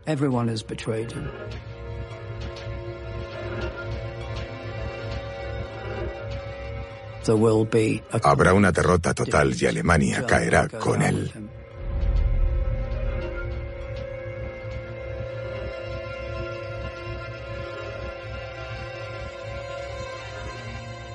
Se va a suicidar. Va a acabar con todo.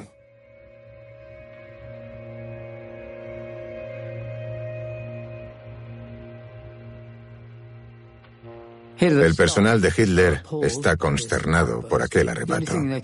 Lo único que se les ocurre hacer es telefonear a Goebbels y pedirle que vaya allí de inmediato para calmar a Hitler.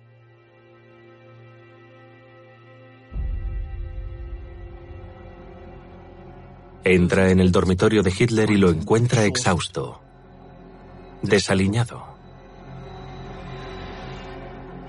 La imagen misma de la derrota. En muchos sentidos, ese es un momento de liberación para Goebbels, porque Hitler abandona la ilusión de que aún se puede ganar la guerra. Goebbels decide quedarse en Berlín, en el búnker, y compartir el destino del Führer con él.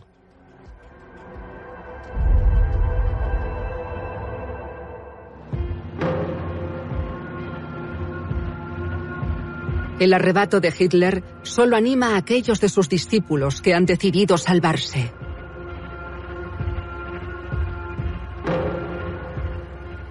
Cuando Himmler recibe la noticia del colapso de Hitler, se siente envalentonado.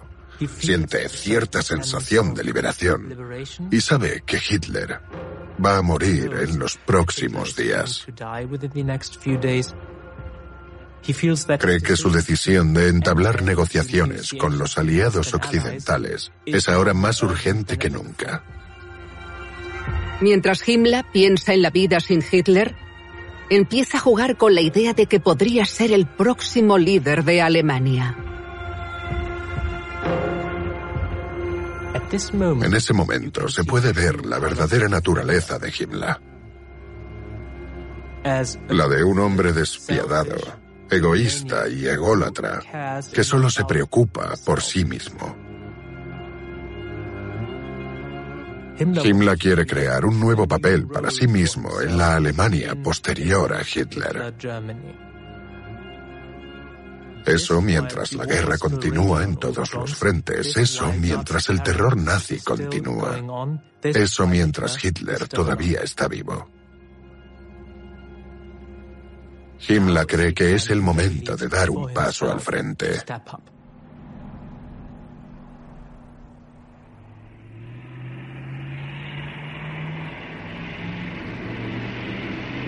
Mientras Himmler hace planes para salvar la piel, llegan noticias de Estocolmo.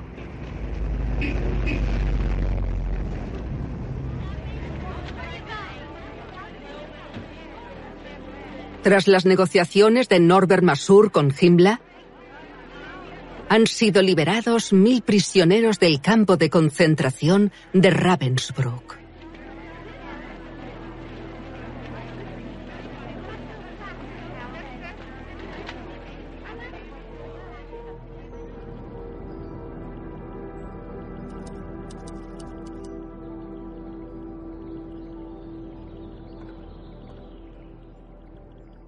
Hay un principio judío llamado Pidion Sujin en hebreo. Significa la redención de los prisioneros, que el acto de salvar un alma es el acto de salvar a la humanidad.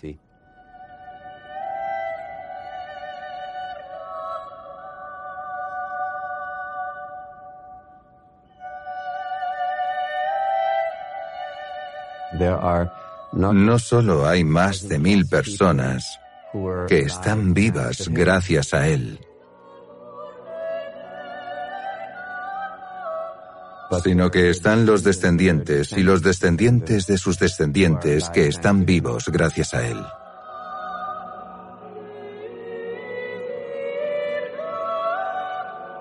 Los héroes de las guerras suelen ser personas como Norbert Masur, personas que están a la altura del momento y de las circunstancias y hacen lo correcto.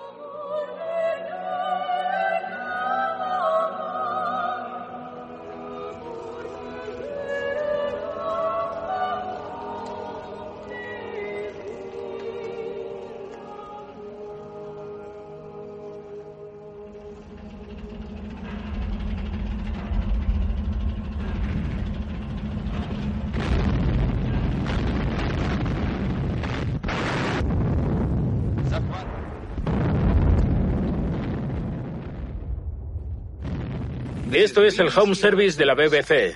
Estas son las noticias. Hoy, Berlín está totalmente rodeada por el ejército ruso. Esa es la buena noticia. Hay indicios de que los alemanes están huyendo. Y los alemanes dicen que Hitler sigue en la ciudad.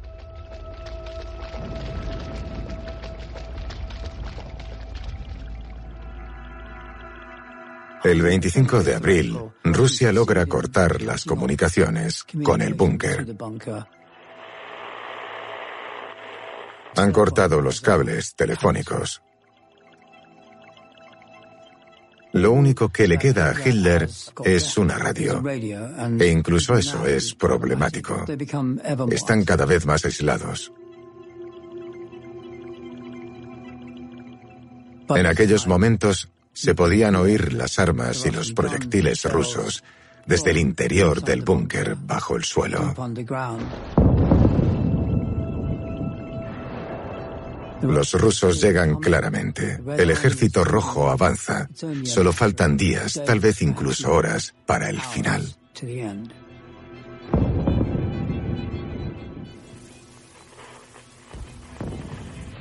Ya no se habla de fuerzas que llegan con auxilio desde el exterior, por lo que parece que los nazis se están preparando para dar por perdidos tanto al Fiuga como a Berlín.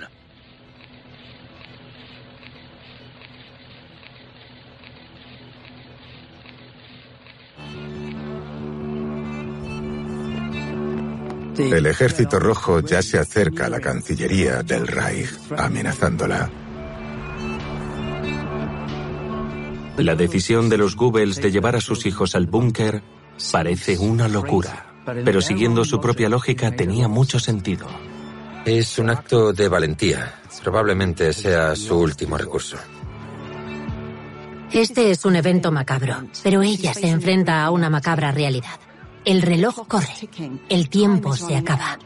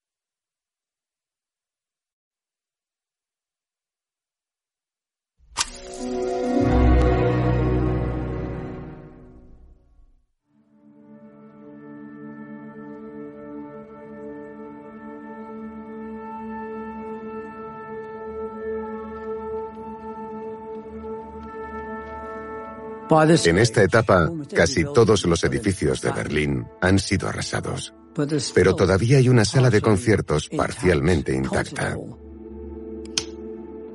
Y los nazis organizan un concierto final de la Filarmónica de Berlín en dicha sala. Es una representación del ocaso de los dioses de Wagner, en el que los dioses del Valhalla se consumen en llamas.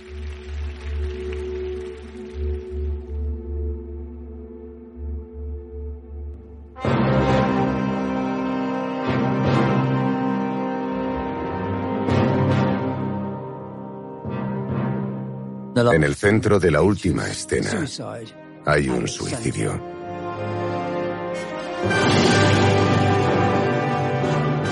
Esto implica claramente que Alemania, Hitler y tantas personas como sea posible van a acabar con todo.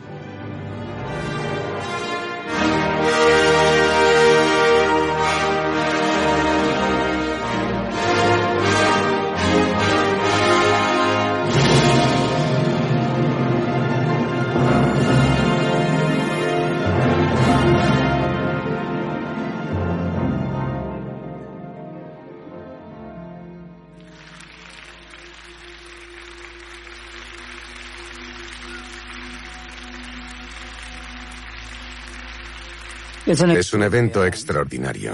Y al final del concierto, mientras el público sale, las juventudes hitlerianas reparten cápsulas de cianuro. Es una invitación al público a poner fin a todo, a que también se suiciden.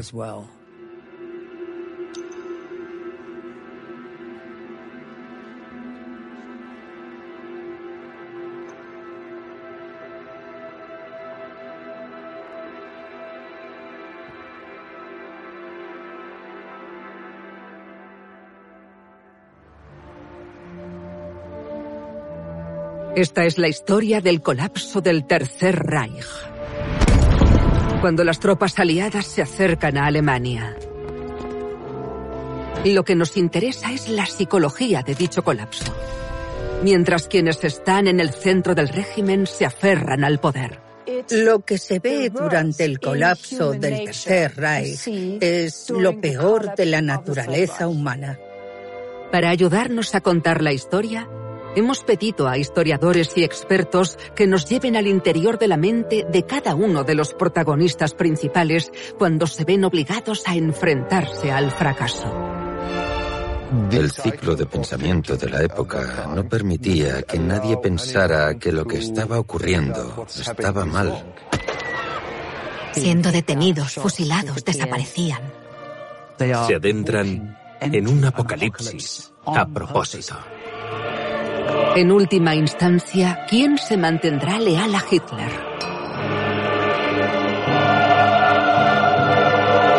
¿Y quién lo traicionará? ¿Y cuándo?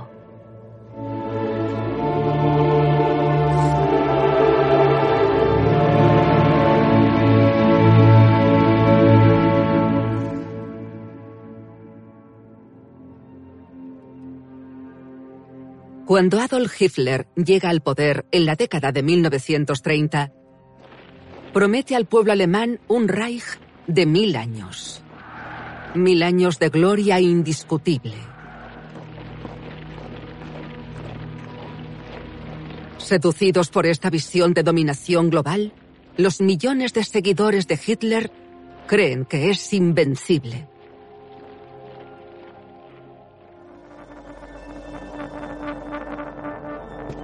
Ahora, a finales de abril de 1945, la guerra que Hitler inició ha vuelto para atormentarlo. Alemania está al borde de la derrota total. Y el todopoderoso Fiuga vive en un búnker subterráneo. La mayor parte de Alemania está ocupada por fuerzas invasoras aliadas. Un ejército soviético de dos millones de efectivos está a solo un kilómetro y medio del escondite de Hitler.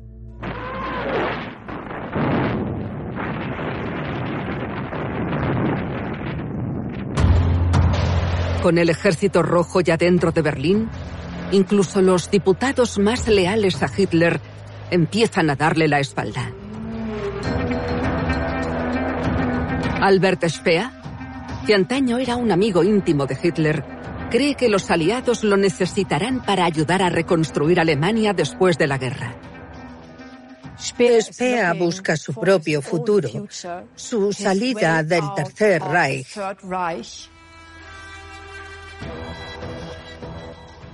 Está recopilando material para demostrarles a las fuerzas aliadas que hizo todo lo posible para detener la guerra, para salvar la vida de muchas personas.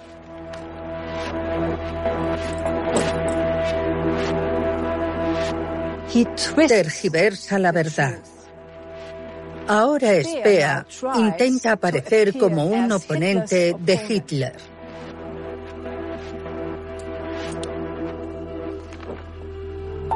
Mientras tanto, Hermann Göring, el supuesto sucesor de Hitler, está convencido de que los aliados lo elegirán a él para colaborar.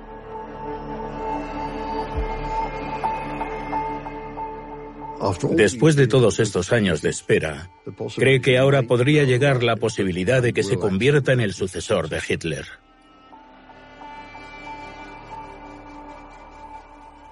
Es algo en lo que ha estado trabajando muchos años. Llega en el momento equivocado, por supuesto, pero aún existe la posibilidad de que pueda volver a desempeñar un papel importante.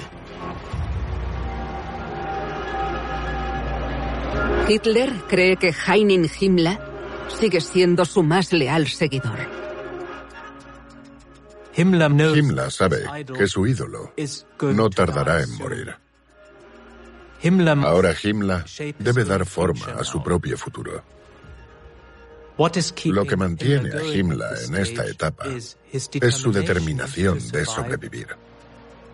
Su determinación de conservar su reputación como uno de los hombres más poderosos de Alemania y está muy interesado en crear un nuevo papel para sí mismo en una Alemania posterior a Hitler.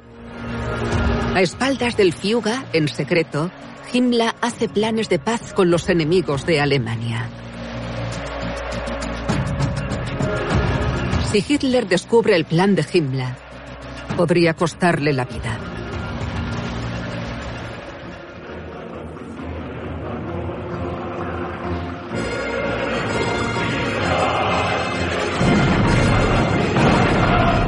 Los soviéticos están ahora tomando Berlín calle tras calle, hora tras hora,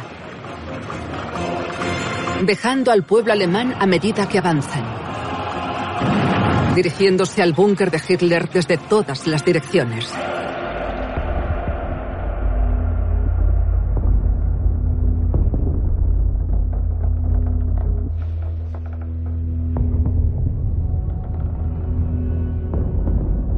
El 27 de abril, Hitler decide que quiere subir al jardín e inspeccionar las ruinas de la Cancillería del Reich.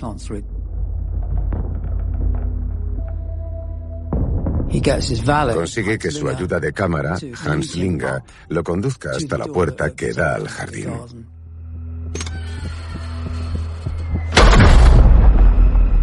Pero justo en ese momento, un proyectil ruso cae en el jardín y está claro que ir allí es demasiado peligroso. Los rusos están rodeando ahora la zona de la Cancillería y la están bombardeando intensamente, por lo que tienen que volver abajo.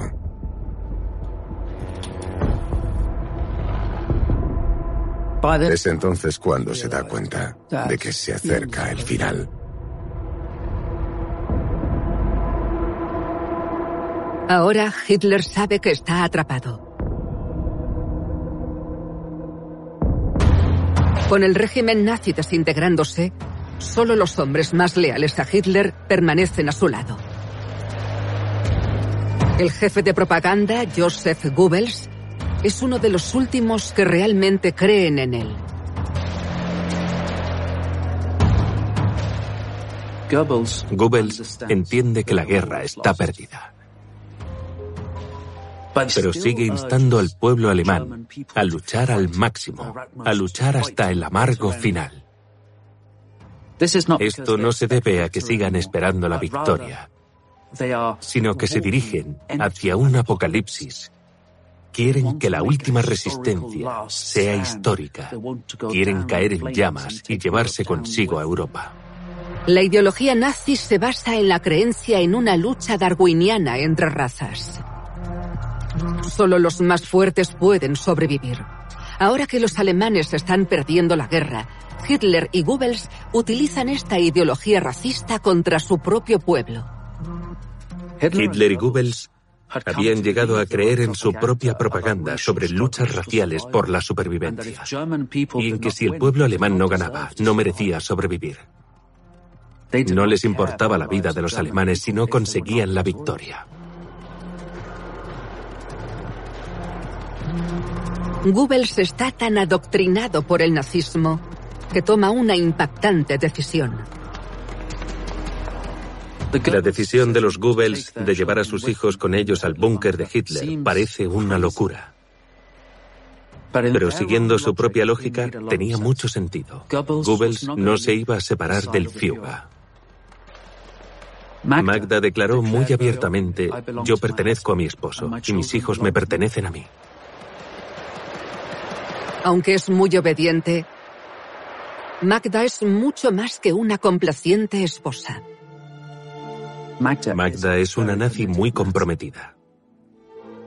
Todos los hijos de los Goebbels tienen nombres que empiezan por H en honor a Hitler. Hitler cree firmemente que ella es el modelo de mujer aria perfecta, que representa la pureza la dedicación, la devoción y el radicalismo ideológico del nazismo. Ha salido en todas las revistas.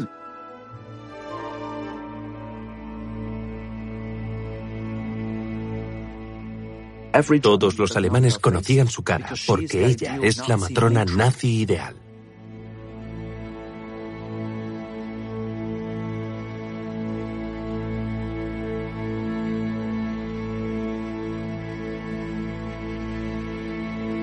Goebbels espera que la muestra de lealtad de su familia refuerce la moral de Hitler.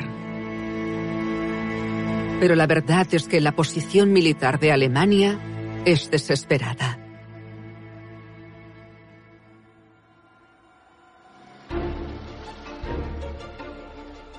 Las cosas están tan mal en abril de 1945 que Hitler emite una proclama diciendo que todos deben luchar que nadie debe hacer tratos con los aliados, que no deben izar banderas blancas, que hombres, mujeres y niños deben resistir hasta el final. Tal como Hitler lo veía, era una invitación a morir en interés de una futura Alemania. Hitler cree que lo más vergonzoso de la historia alemana ha sido la rendición, la capitulación de 1918 al final de la Primera Guerra Mundial. Esta vez no habrá rendición.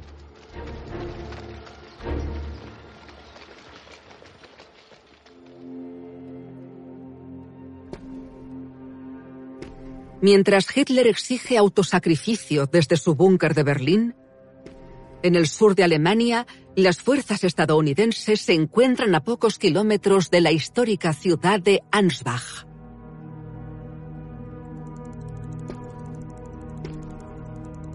Robert Limpert, un estudiante de 19 años, teme que muchas vidas se pierdan innecesariamente al resistirse a la inevitable derrota de Alemania. Robert era una persona que quería hablar, que quería pensar libremente.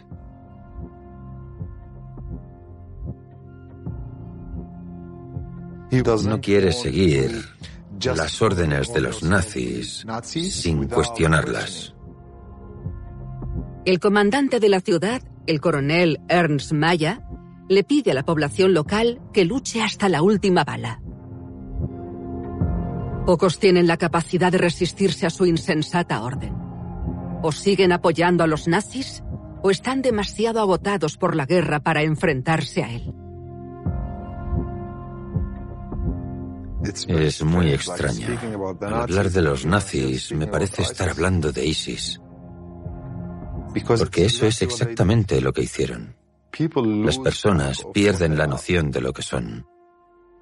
En un momento dado, la gente olvida que la están oprimiendo. Mientras estudiaba en la Universidad de Wasburgo, Robert fue testigo de la devastación de la ciudad por parte de los bombarderos aliados. Robert vio toda aquella destrucción y pensó, tengo la oportunidad de evitar que esto suceda en mi ciudad. Cree en el poder de la palabra. Cree en el poder del pensamiento. Y decide que es hora de mostrarle a la gente lo fea que es esta guerra. Comenzó a distribuir folletos.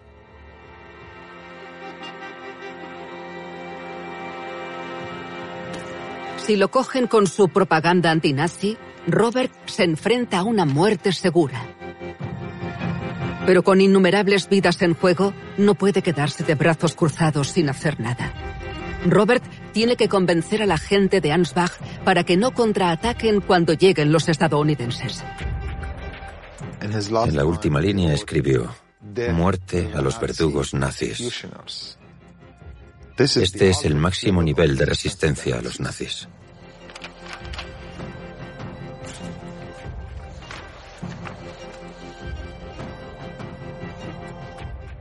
Su oposición al sistema lo pone en peligro de muerte, de que lo maten en cualquier momento. Pero en el fondo de su corazón y de su mente sabe que esto es lo que debe hacerse.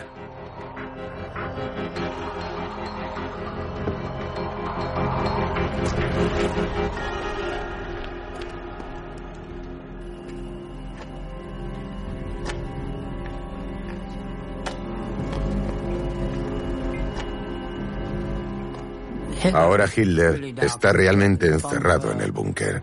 La situación se está volviendo desesperada. El ejército rojo estará allí en cuestión de horas.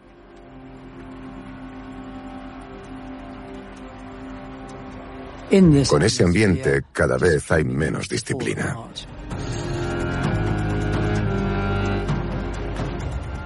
La gente empieza a fumar en presencia de Hitler.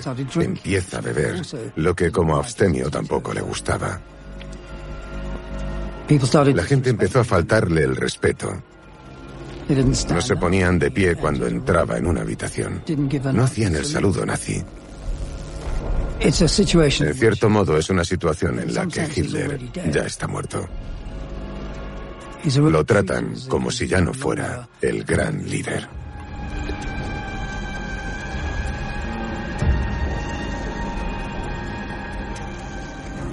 Se puede oler el miedo, el sudor de la gente. Los baños están atascados y por lo tanto el hedor se extiende por todo el búnker. Hay una sensación de muerte inminente. Es el momento en el que su carisma finalmente se agota y desaparece. En estas oscuras horas, Hitler cuenta cada vez más con el apoyo incondicional de su novia, Eva Braun.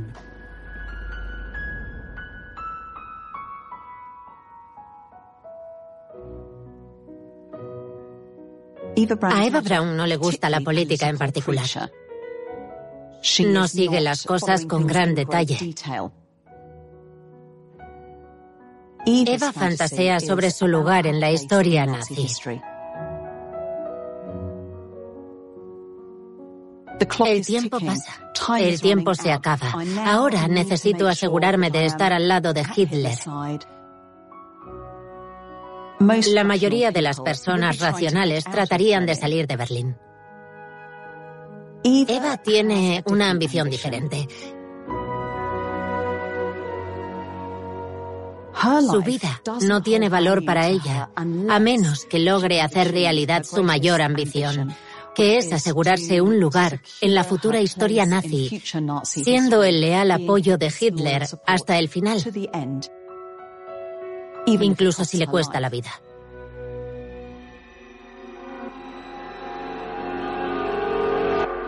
A pesar de que su autoridad se desvanece rápidamente, Hitler todavía realiza sesiones informativas militares diarias. Ahora cifra sus esperanzas en el duodécimo ejército, pero no está cerca de Berlín.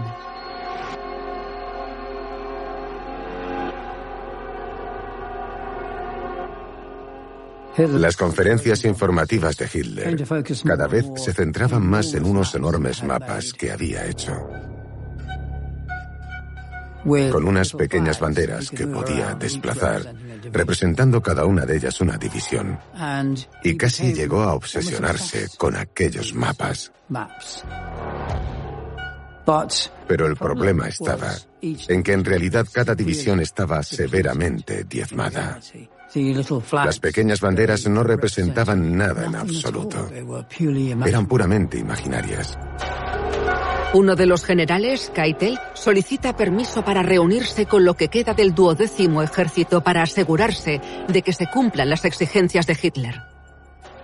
Keitel es el último de los generales totalmente leales a Hitler. Está allí, en el centro de todo, porque Hitler confía en que no se opondrá a nada de lo que le ordene.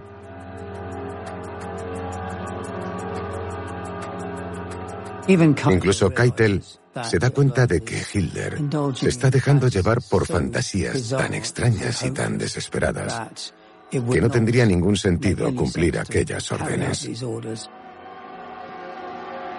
Keitel simplemente desaparece. Huye.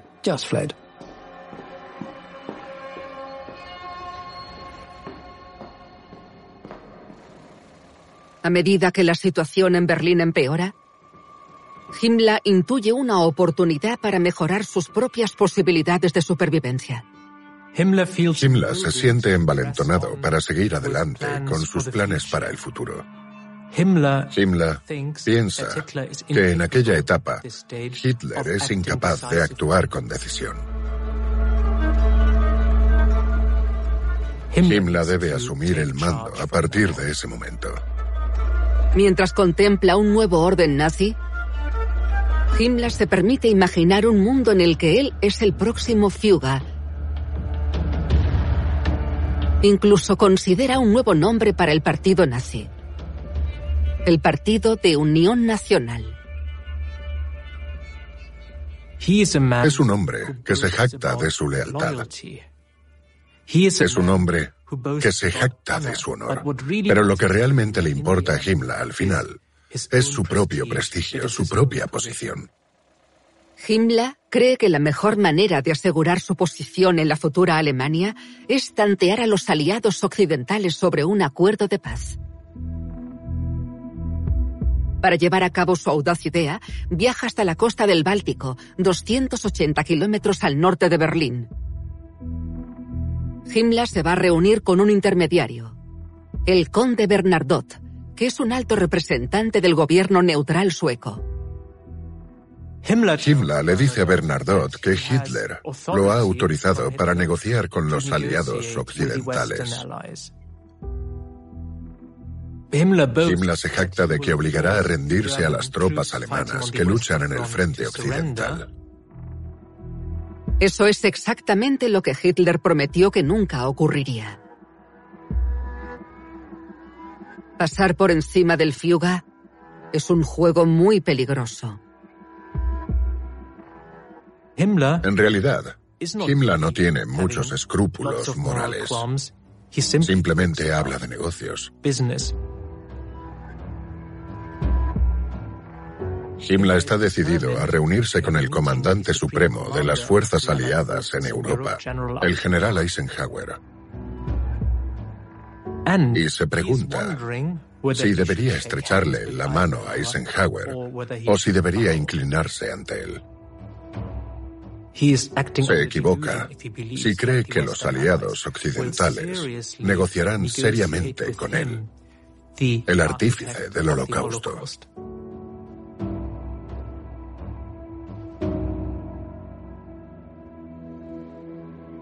En la ciudad de Ansbach, Robert Limper continúa su campaña unipersonal de resistencia. Pero para salvar vidas necesita algo más que folletos y empieza a correr riesgos cada vez mayores.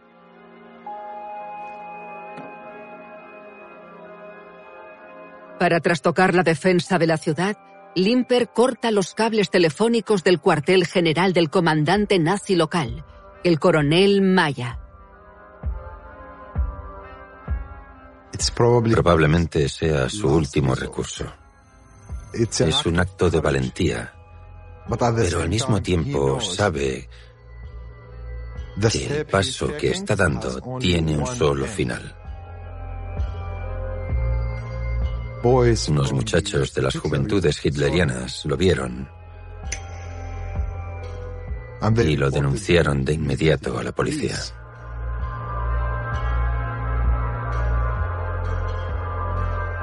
Cuando Robert es detenido, rápidamente se lleva a cabo una farsa de juicio. Y en dos minutos es condenado a muerte. No les importa matarlo físicamente. Les da mucho miedo lo que Robert diría si le dieran derecho a hablar, porque saben que lo que perdurará es la fuerza de sus palabras.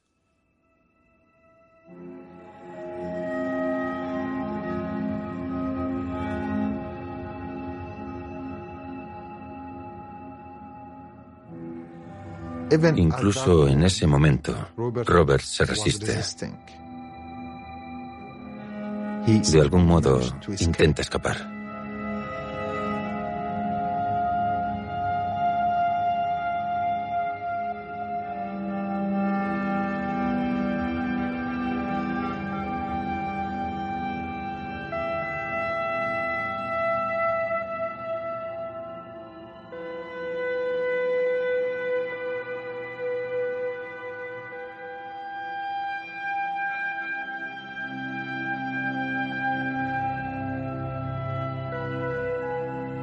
Creo que murió con cierta tristeza mirando a su pueblo, pero a la vez satisfecho por haber hecho lo correcto. Maya dijo, déjenlo ahí hasta que apeste. Quisieron dejarlo colgado. Hasta ese punto intentaron deshumanizarlo, pero se olvidaron de que Robert ya no es ese cuerpo. Robert es el valor de lo que significa ser un hombre libre. Creo que defendió la libertad y que murió por la libertad. Lamentablemente, los estadounidenses llegan a Ansbach solo unas horas después de la ejecución de Robert. Su ciudad se rinde sin luchar. Robert es uno de los 10.000 ciudadanos alemanes ejecutados por los nazis en una última oleada de terror.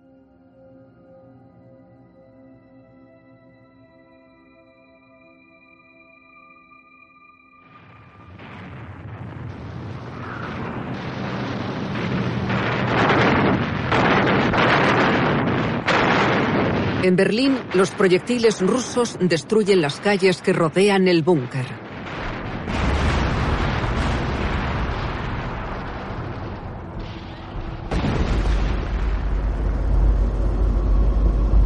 Bajo tierra, la vida es cada vez más escuálida.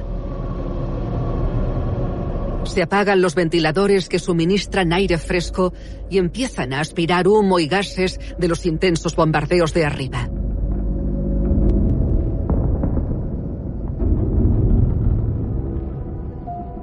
La guerra está tan cerca que instalan un hospital de campaña de emergencia dentro del propio búnker.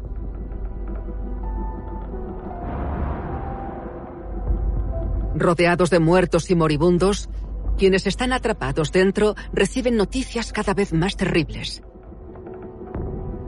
Han interceptado una transmisión de radio aliada.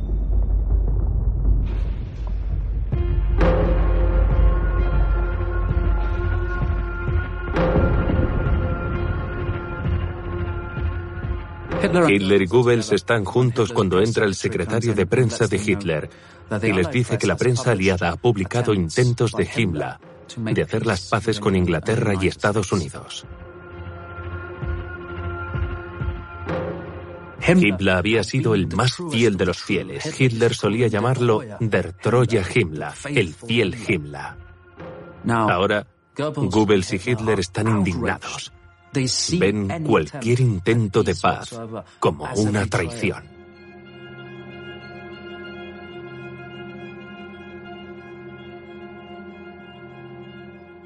En otro estallido de ira, Hitler se pone furioso. Esto le genera a Hitler una desesperación total.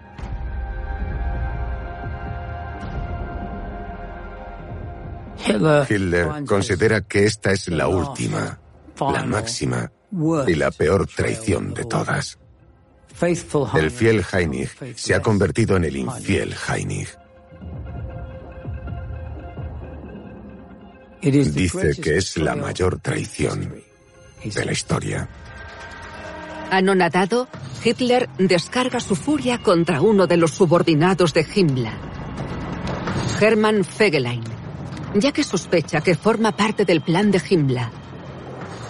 Fegelein era amigo de Hitler porque estaba casado con la hermana de Eva Braun, Gretel. Pero Fegelein también estaba cerca de Himmler, claro. Sorprendentemente, ordenó fusilar a Fegelein.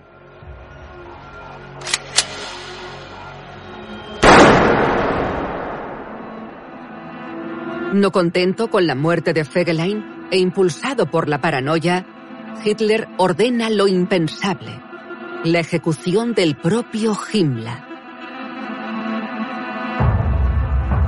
Pero Himmler está a más de 160 kilómetros del búnker del Fuga, cerca de la costa báltica de Alemania. A Himmler le impacta mucho que Hitler, su antiguo jefe, su más acérrimo partidario ahora ordene la ejecución de Himmler. Es algo que llega como una noticia totalmente inesperada. Lo ha perdido casi todo. Está completamente destrozado. Durante más de 20 años, Hitler y Himmler han estado codo con codo en el partido nazi. Con la noticia de que los aliados ni siquiera se plantean negociar con Himmler, se da cuenta de que ha traicionado a su fiuga por nada. Los lazos entre Himmler y Hitler se cortan ahora para siempre.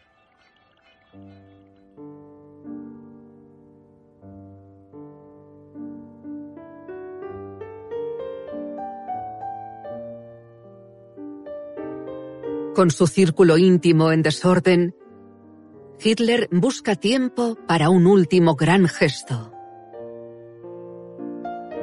Después de mantenerla en la sombra durante 15 años, finalmente Hitler está listo para reconocer a su novia, Eva Braun.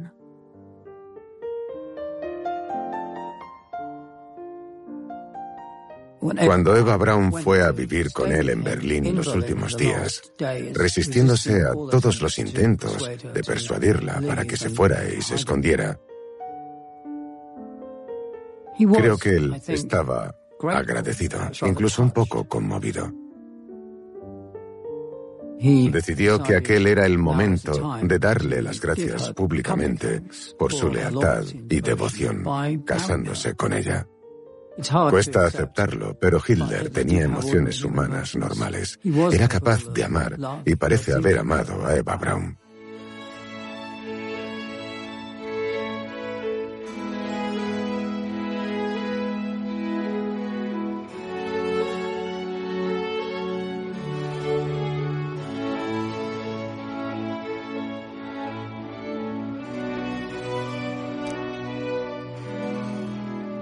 Cuando Eva firma con su nombre, empieza a escribir Brown, para luego corregirlo por Eva Hitler ni Brown. Eso es lo que Eva siempre ha querido y está muy contenta de convertirse en Frau Hitler. Tiene la vista puesta en los libros de historia. Finalmente será reconocida como perteneciente al corazón del Tercer Reich. Eva Braun había imaginado una boda a gran escala. Una boda real. Una celebración, un par de días de fiesta, cámaras filmándolo todo, flores y prados. Lo que obtiene es un plato de sándwiches fríos en un agujero 8 metros bajo tierra. Es un evento sombrío, pero se enfrenta a una realidad sombría.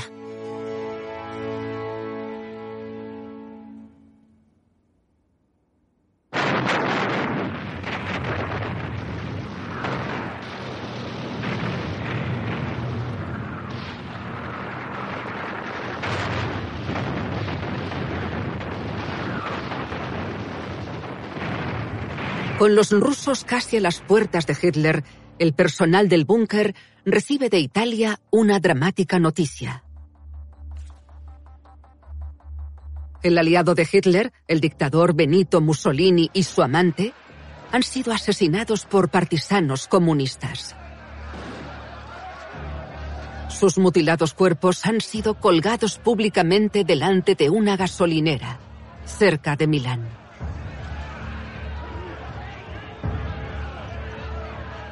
Hitler no era un hombre que temiera a la muerte. Lo que sí temía era ser capturado, hecho prisionero, humillado, juzgado, sometido a la burla y al desprecio del mundo. Hitler recibe la noticia de la muerte de Mussolini es la gota que colma el vaso. Dice que no correrá la misma suerte, que va a tener siempre que pueda una muerte digna. Y quiere que su cuerpo y el de Eva Hitler, como se llama ahora, sean quemados hasta que sean irreconocibles, para que no quede nada de ellos que profanar o de lo que burlarse.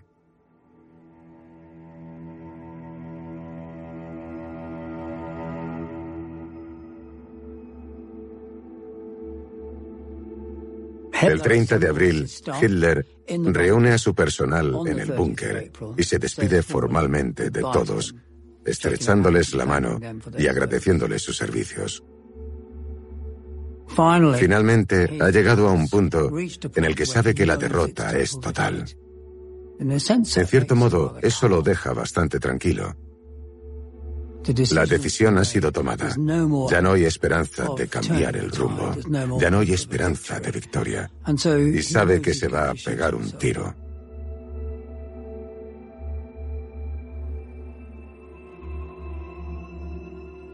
Y así ha aceptado su suerte.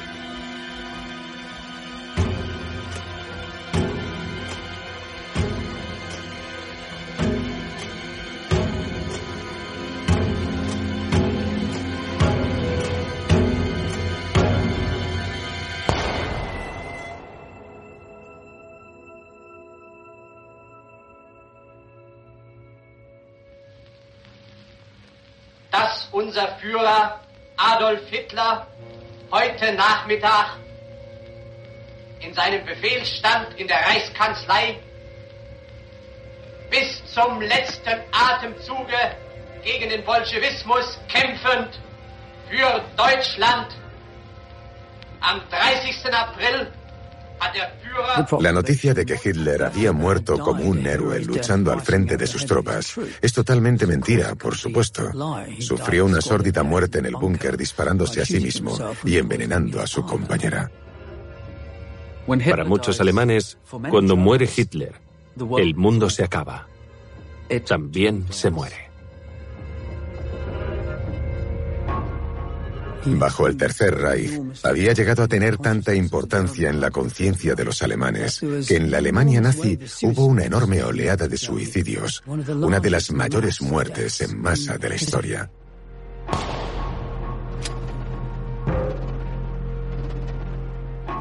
La derrota era total. Alemania estaba ocupada. No había ninguna razón evidente para seguir luchando.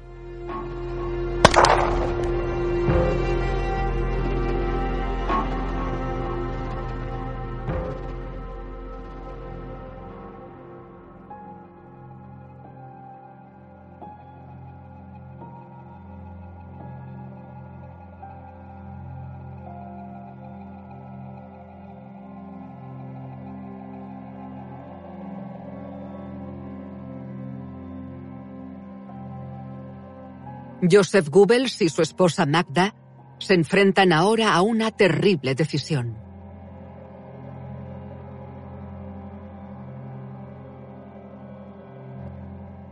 Están inmersos en una terrible lucha. Han decidido quedarse allí hasta el final y compartir el destino de Hitler. Así que debaten sobre qué hacer con sus hijos. Los Goebbels son tan fervientemente nazis, están tan ideológicamente comprometidos, que no tienen nada por lo que vivir. Un mundo sin nazismo no era un mundo para sus hijos. Goebbels, el autor intelectual del adoctrinamiento nazi, es el único miembro del círculo íntimo de Hitler que se traga con fervor su propia propaganda. Magda escribe, no vale la pena vivir en el mundo que sucederá al Fiuga y al nacionalsocialismo. Y por ese motivo también he traído aquí a los niños. Son demasiado buenos para la vida que habrá tras nosotros. Y Dios misericordioso lo comprenderá si yo misma los libro de ella.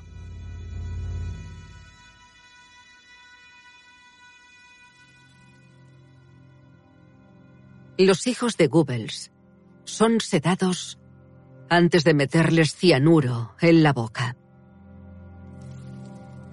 Luego, sus padres se pegan un tiro. Magda no mató a sus hijos porque fuera un monstruo. Magda era una persona que había sido radicalizada por aquellas ideas, radicalizada hasta el punto de hacer lo más antinatural que puede hacer una madre, y mató a sus propios hijos.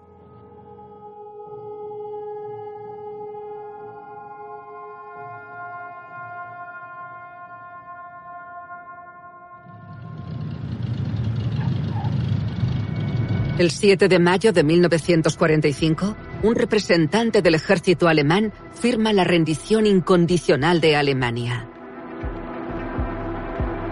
Tras seis años de conflicto, la guerra en Europa ha terminado. El nazismo ha sido derrotado. Wir stehen fest zusammen für Deutschland. Cuando Hitler llegó al poder en 1933, Alemania era una democracia liberal. Luego, él y sus fanáticos diputados despojaron al pueblo alemán de sus libertades básicas para establecer una dictadura despiadada. Impulsado por el odio y una creencia errónea en la superioridad racial, Hitler instigó una guerra global que costó 60 millones de vidas. Pero al venirse abajo su sueño de un imperio arriano, volvió su ira contra su propio pueblo. Y finalmente, contra sí mismo. El tercer Reich nos muestra lo peligrosas que son las ideas. Hitler y los nazis eran diferentes, porque en última instancia querían conquistar el mundo. Sus ambiciones no tenían límite.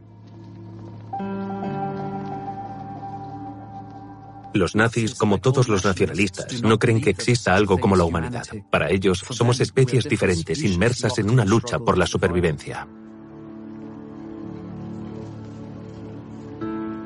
Detrás hay un desprecio total por la vida humana.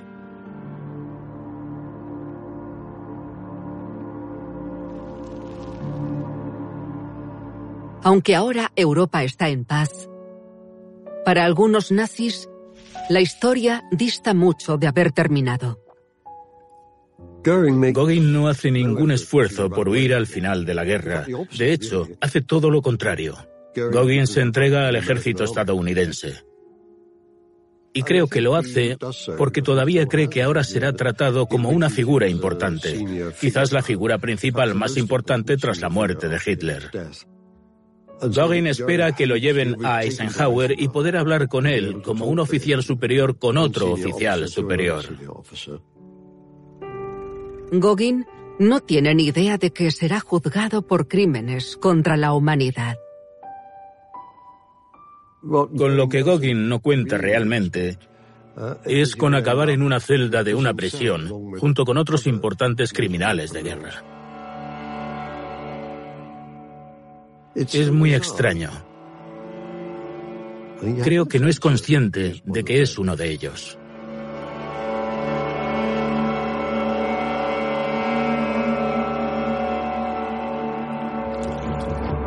Mientras Gogin está entre rejas, Himmler está huyendo. Ahora, la prioridad de Himmler es alejarse lo más rápido posible del avance de las tropas soviéticas. Ha perdido su poder. Pero no hay evidencia alguna de que Himmler sienta remordimiento. No se arrepiente en absoluto. Himmler lleva una identificación falsa intentando pasar por un soldado común. Pero enseguida se descubre la falsificación. Himmler es plenamente consciente del hecho de que es uno de los hombres más buscados de Europa. Sabe que será juzgado y que con toda probabilidad será condenado a muerte. Mientras lo registran, Himmler muerde una cápsula de cianuro que tiene escondida en la boca.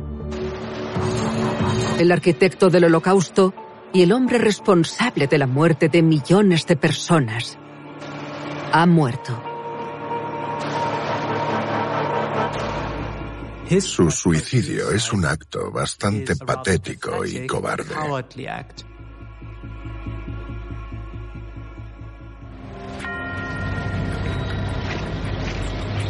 Al mismo tiempo, las fuerzas aliadas apresan a otros líderes nazis. Cualquier esperanza que estos hombres tengan de desempeñar un papel en el gobierno de posguerra de Alemania se disipa rápidamente cuando son detenidos. Spea es muy listo. Sabe el poder que tiene la imagen. El día de la detención se presenta vestido de civil, con gabardina. Todos los demás están uniformados. Pretende mostrar que es un civil y no pertenece a ese grupo, que es diferente.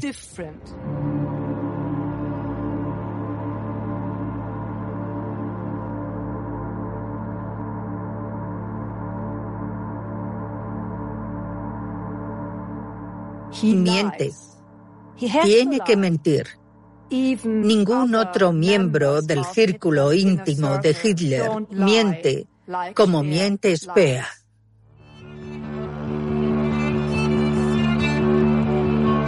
Ahora el mundo debe tomar represalias. Y Alemania debe asumir su responsabilidad en uno de los episodios más mortíferos de la historia humana. Mientras decenas de nazis son detenidos y juzgados, otras decenas de miles huyen o se esconden a simple vista. Mientras procesan lo que han hecho en nombre del Fiuga.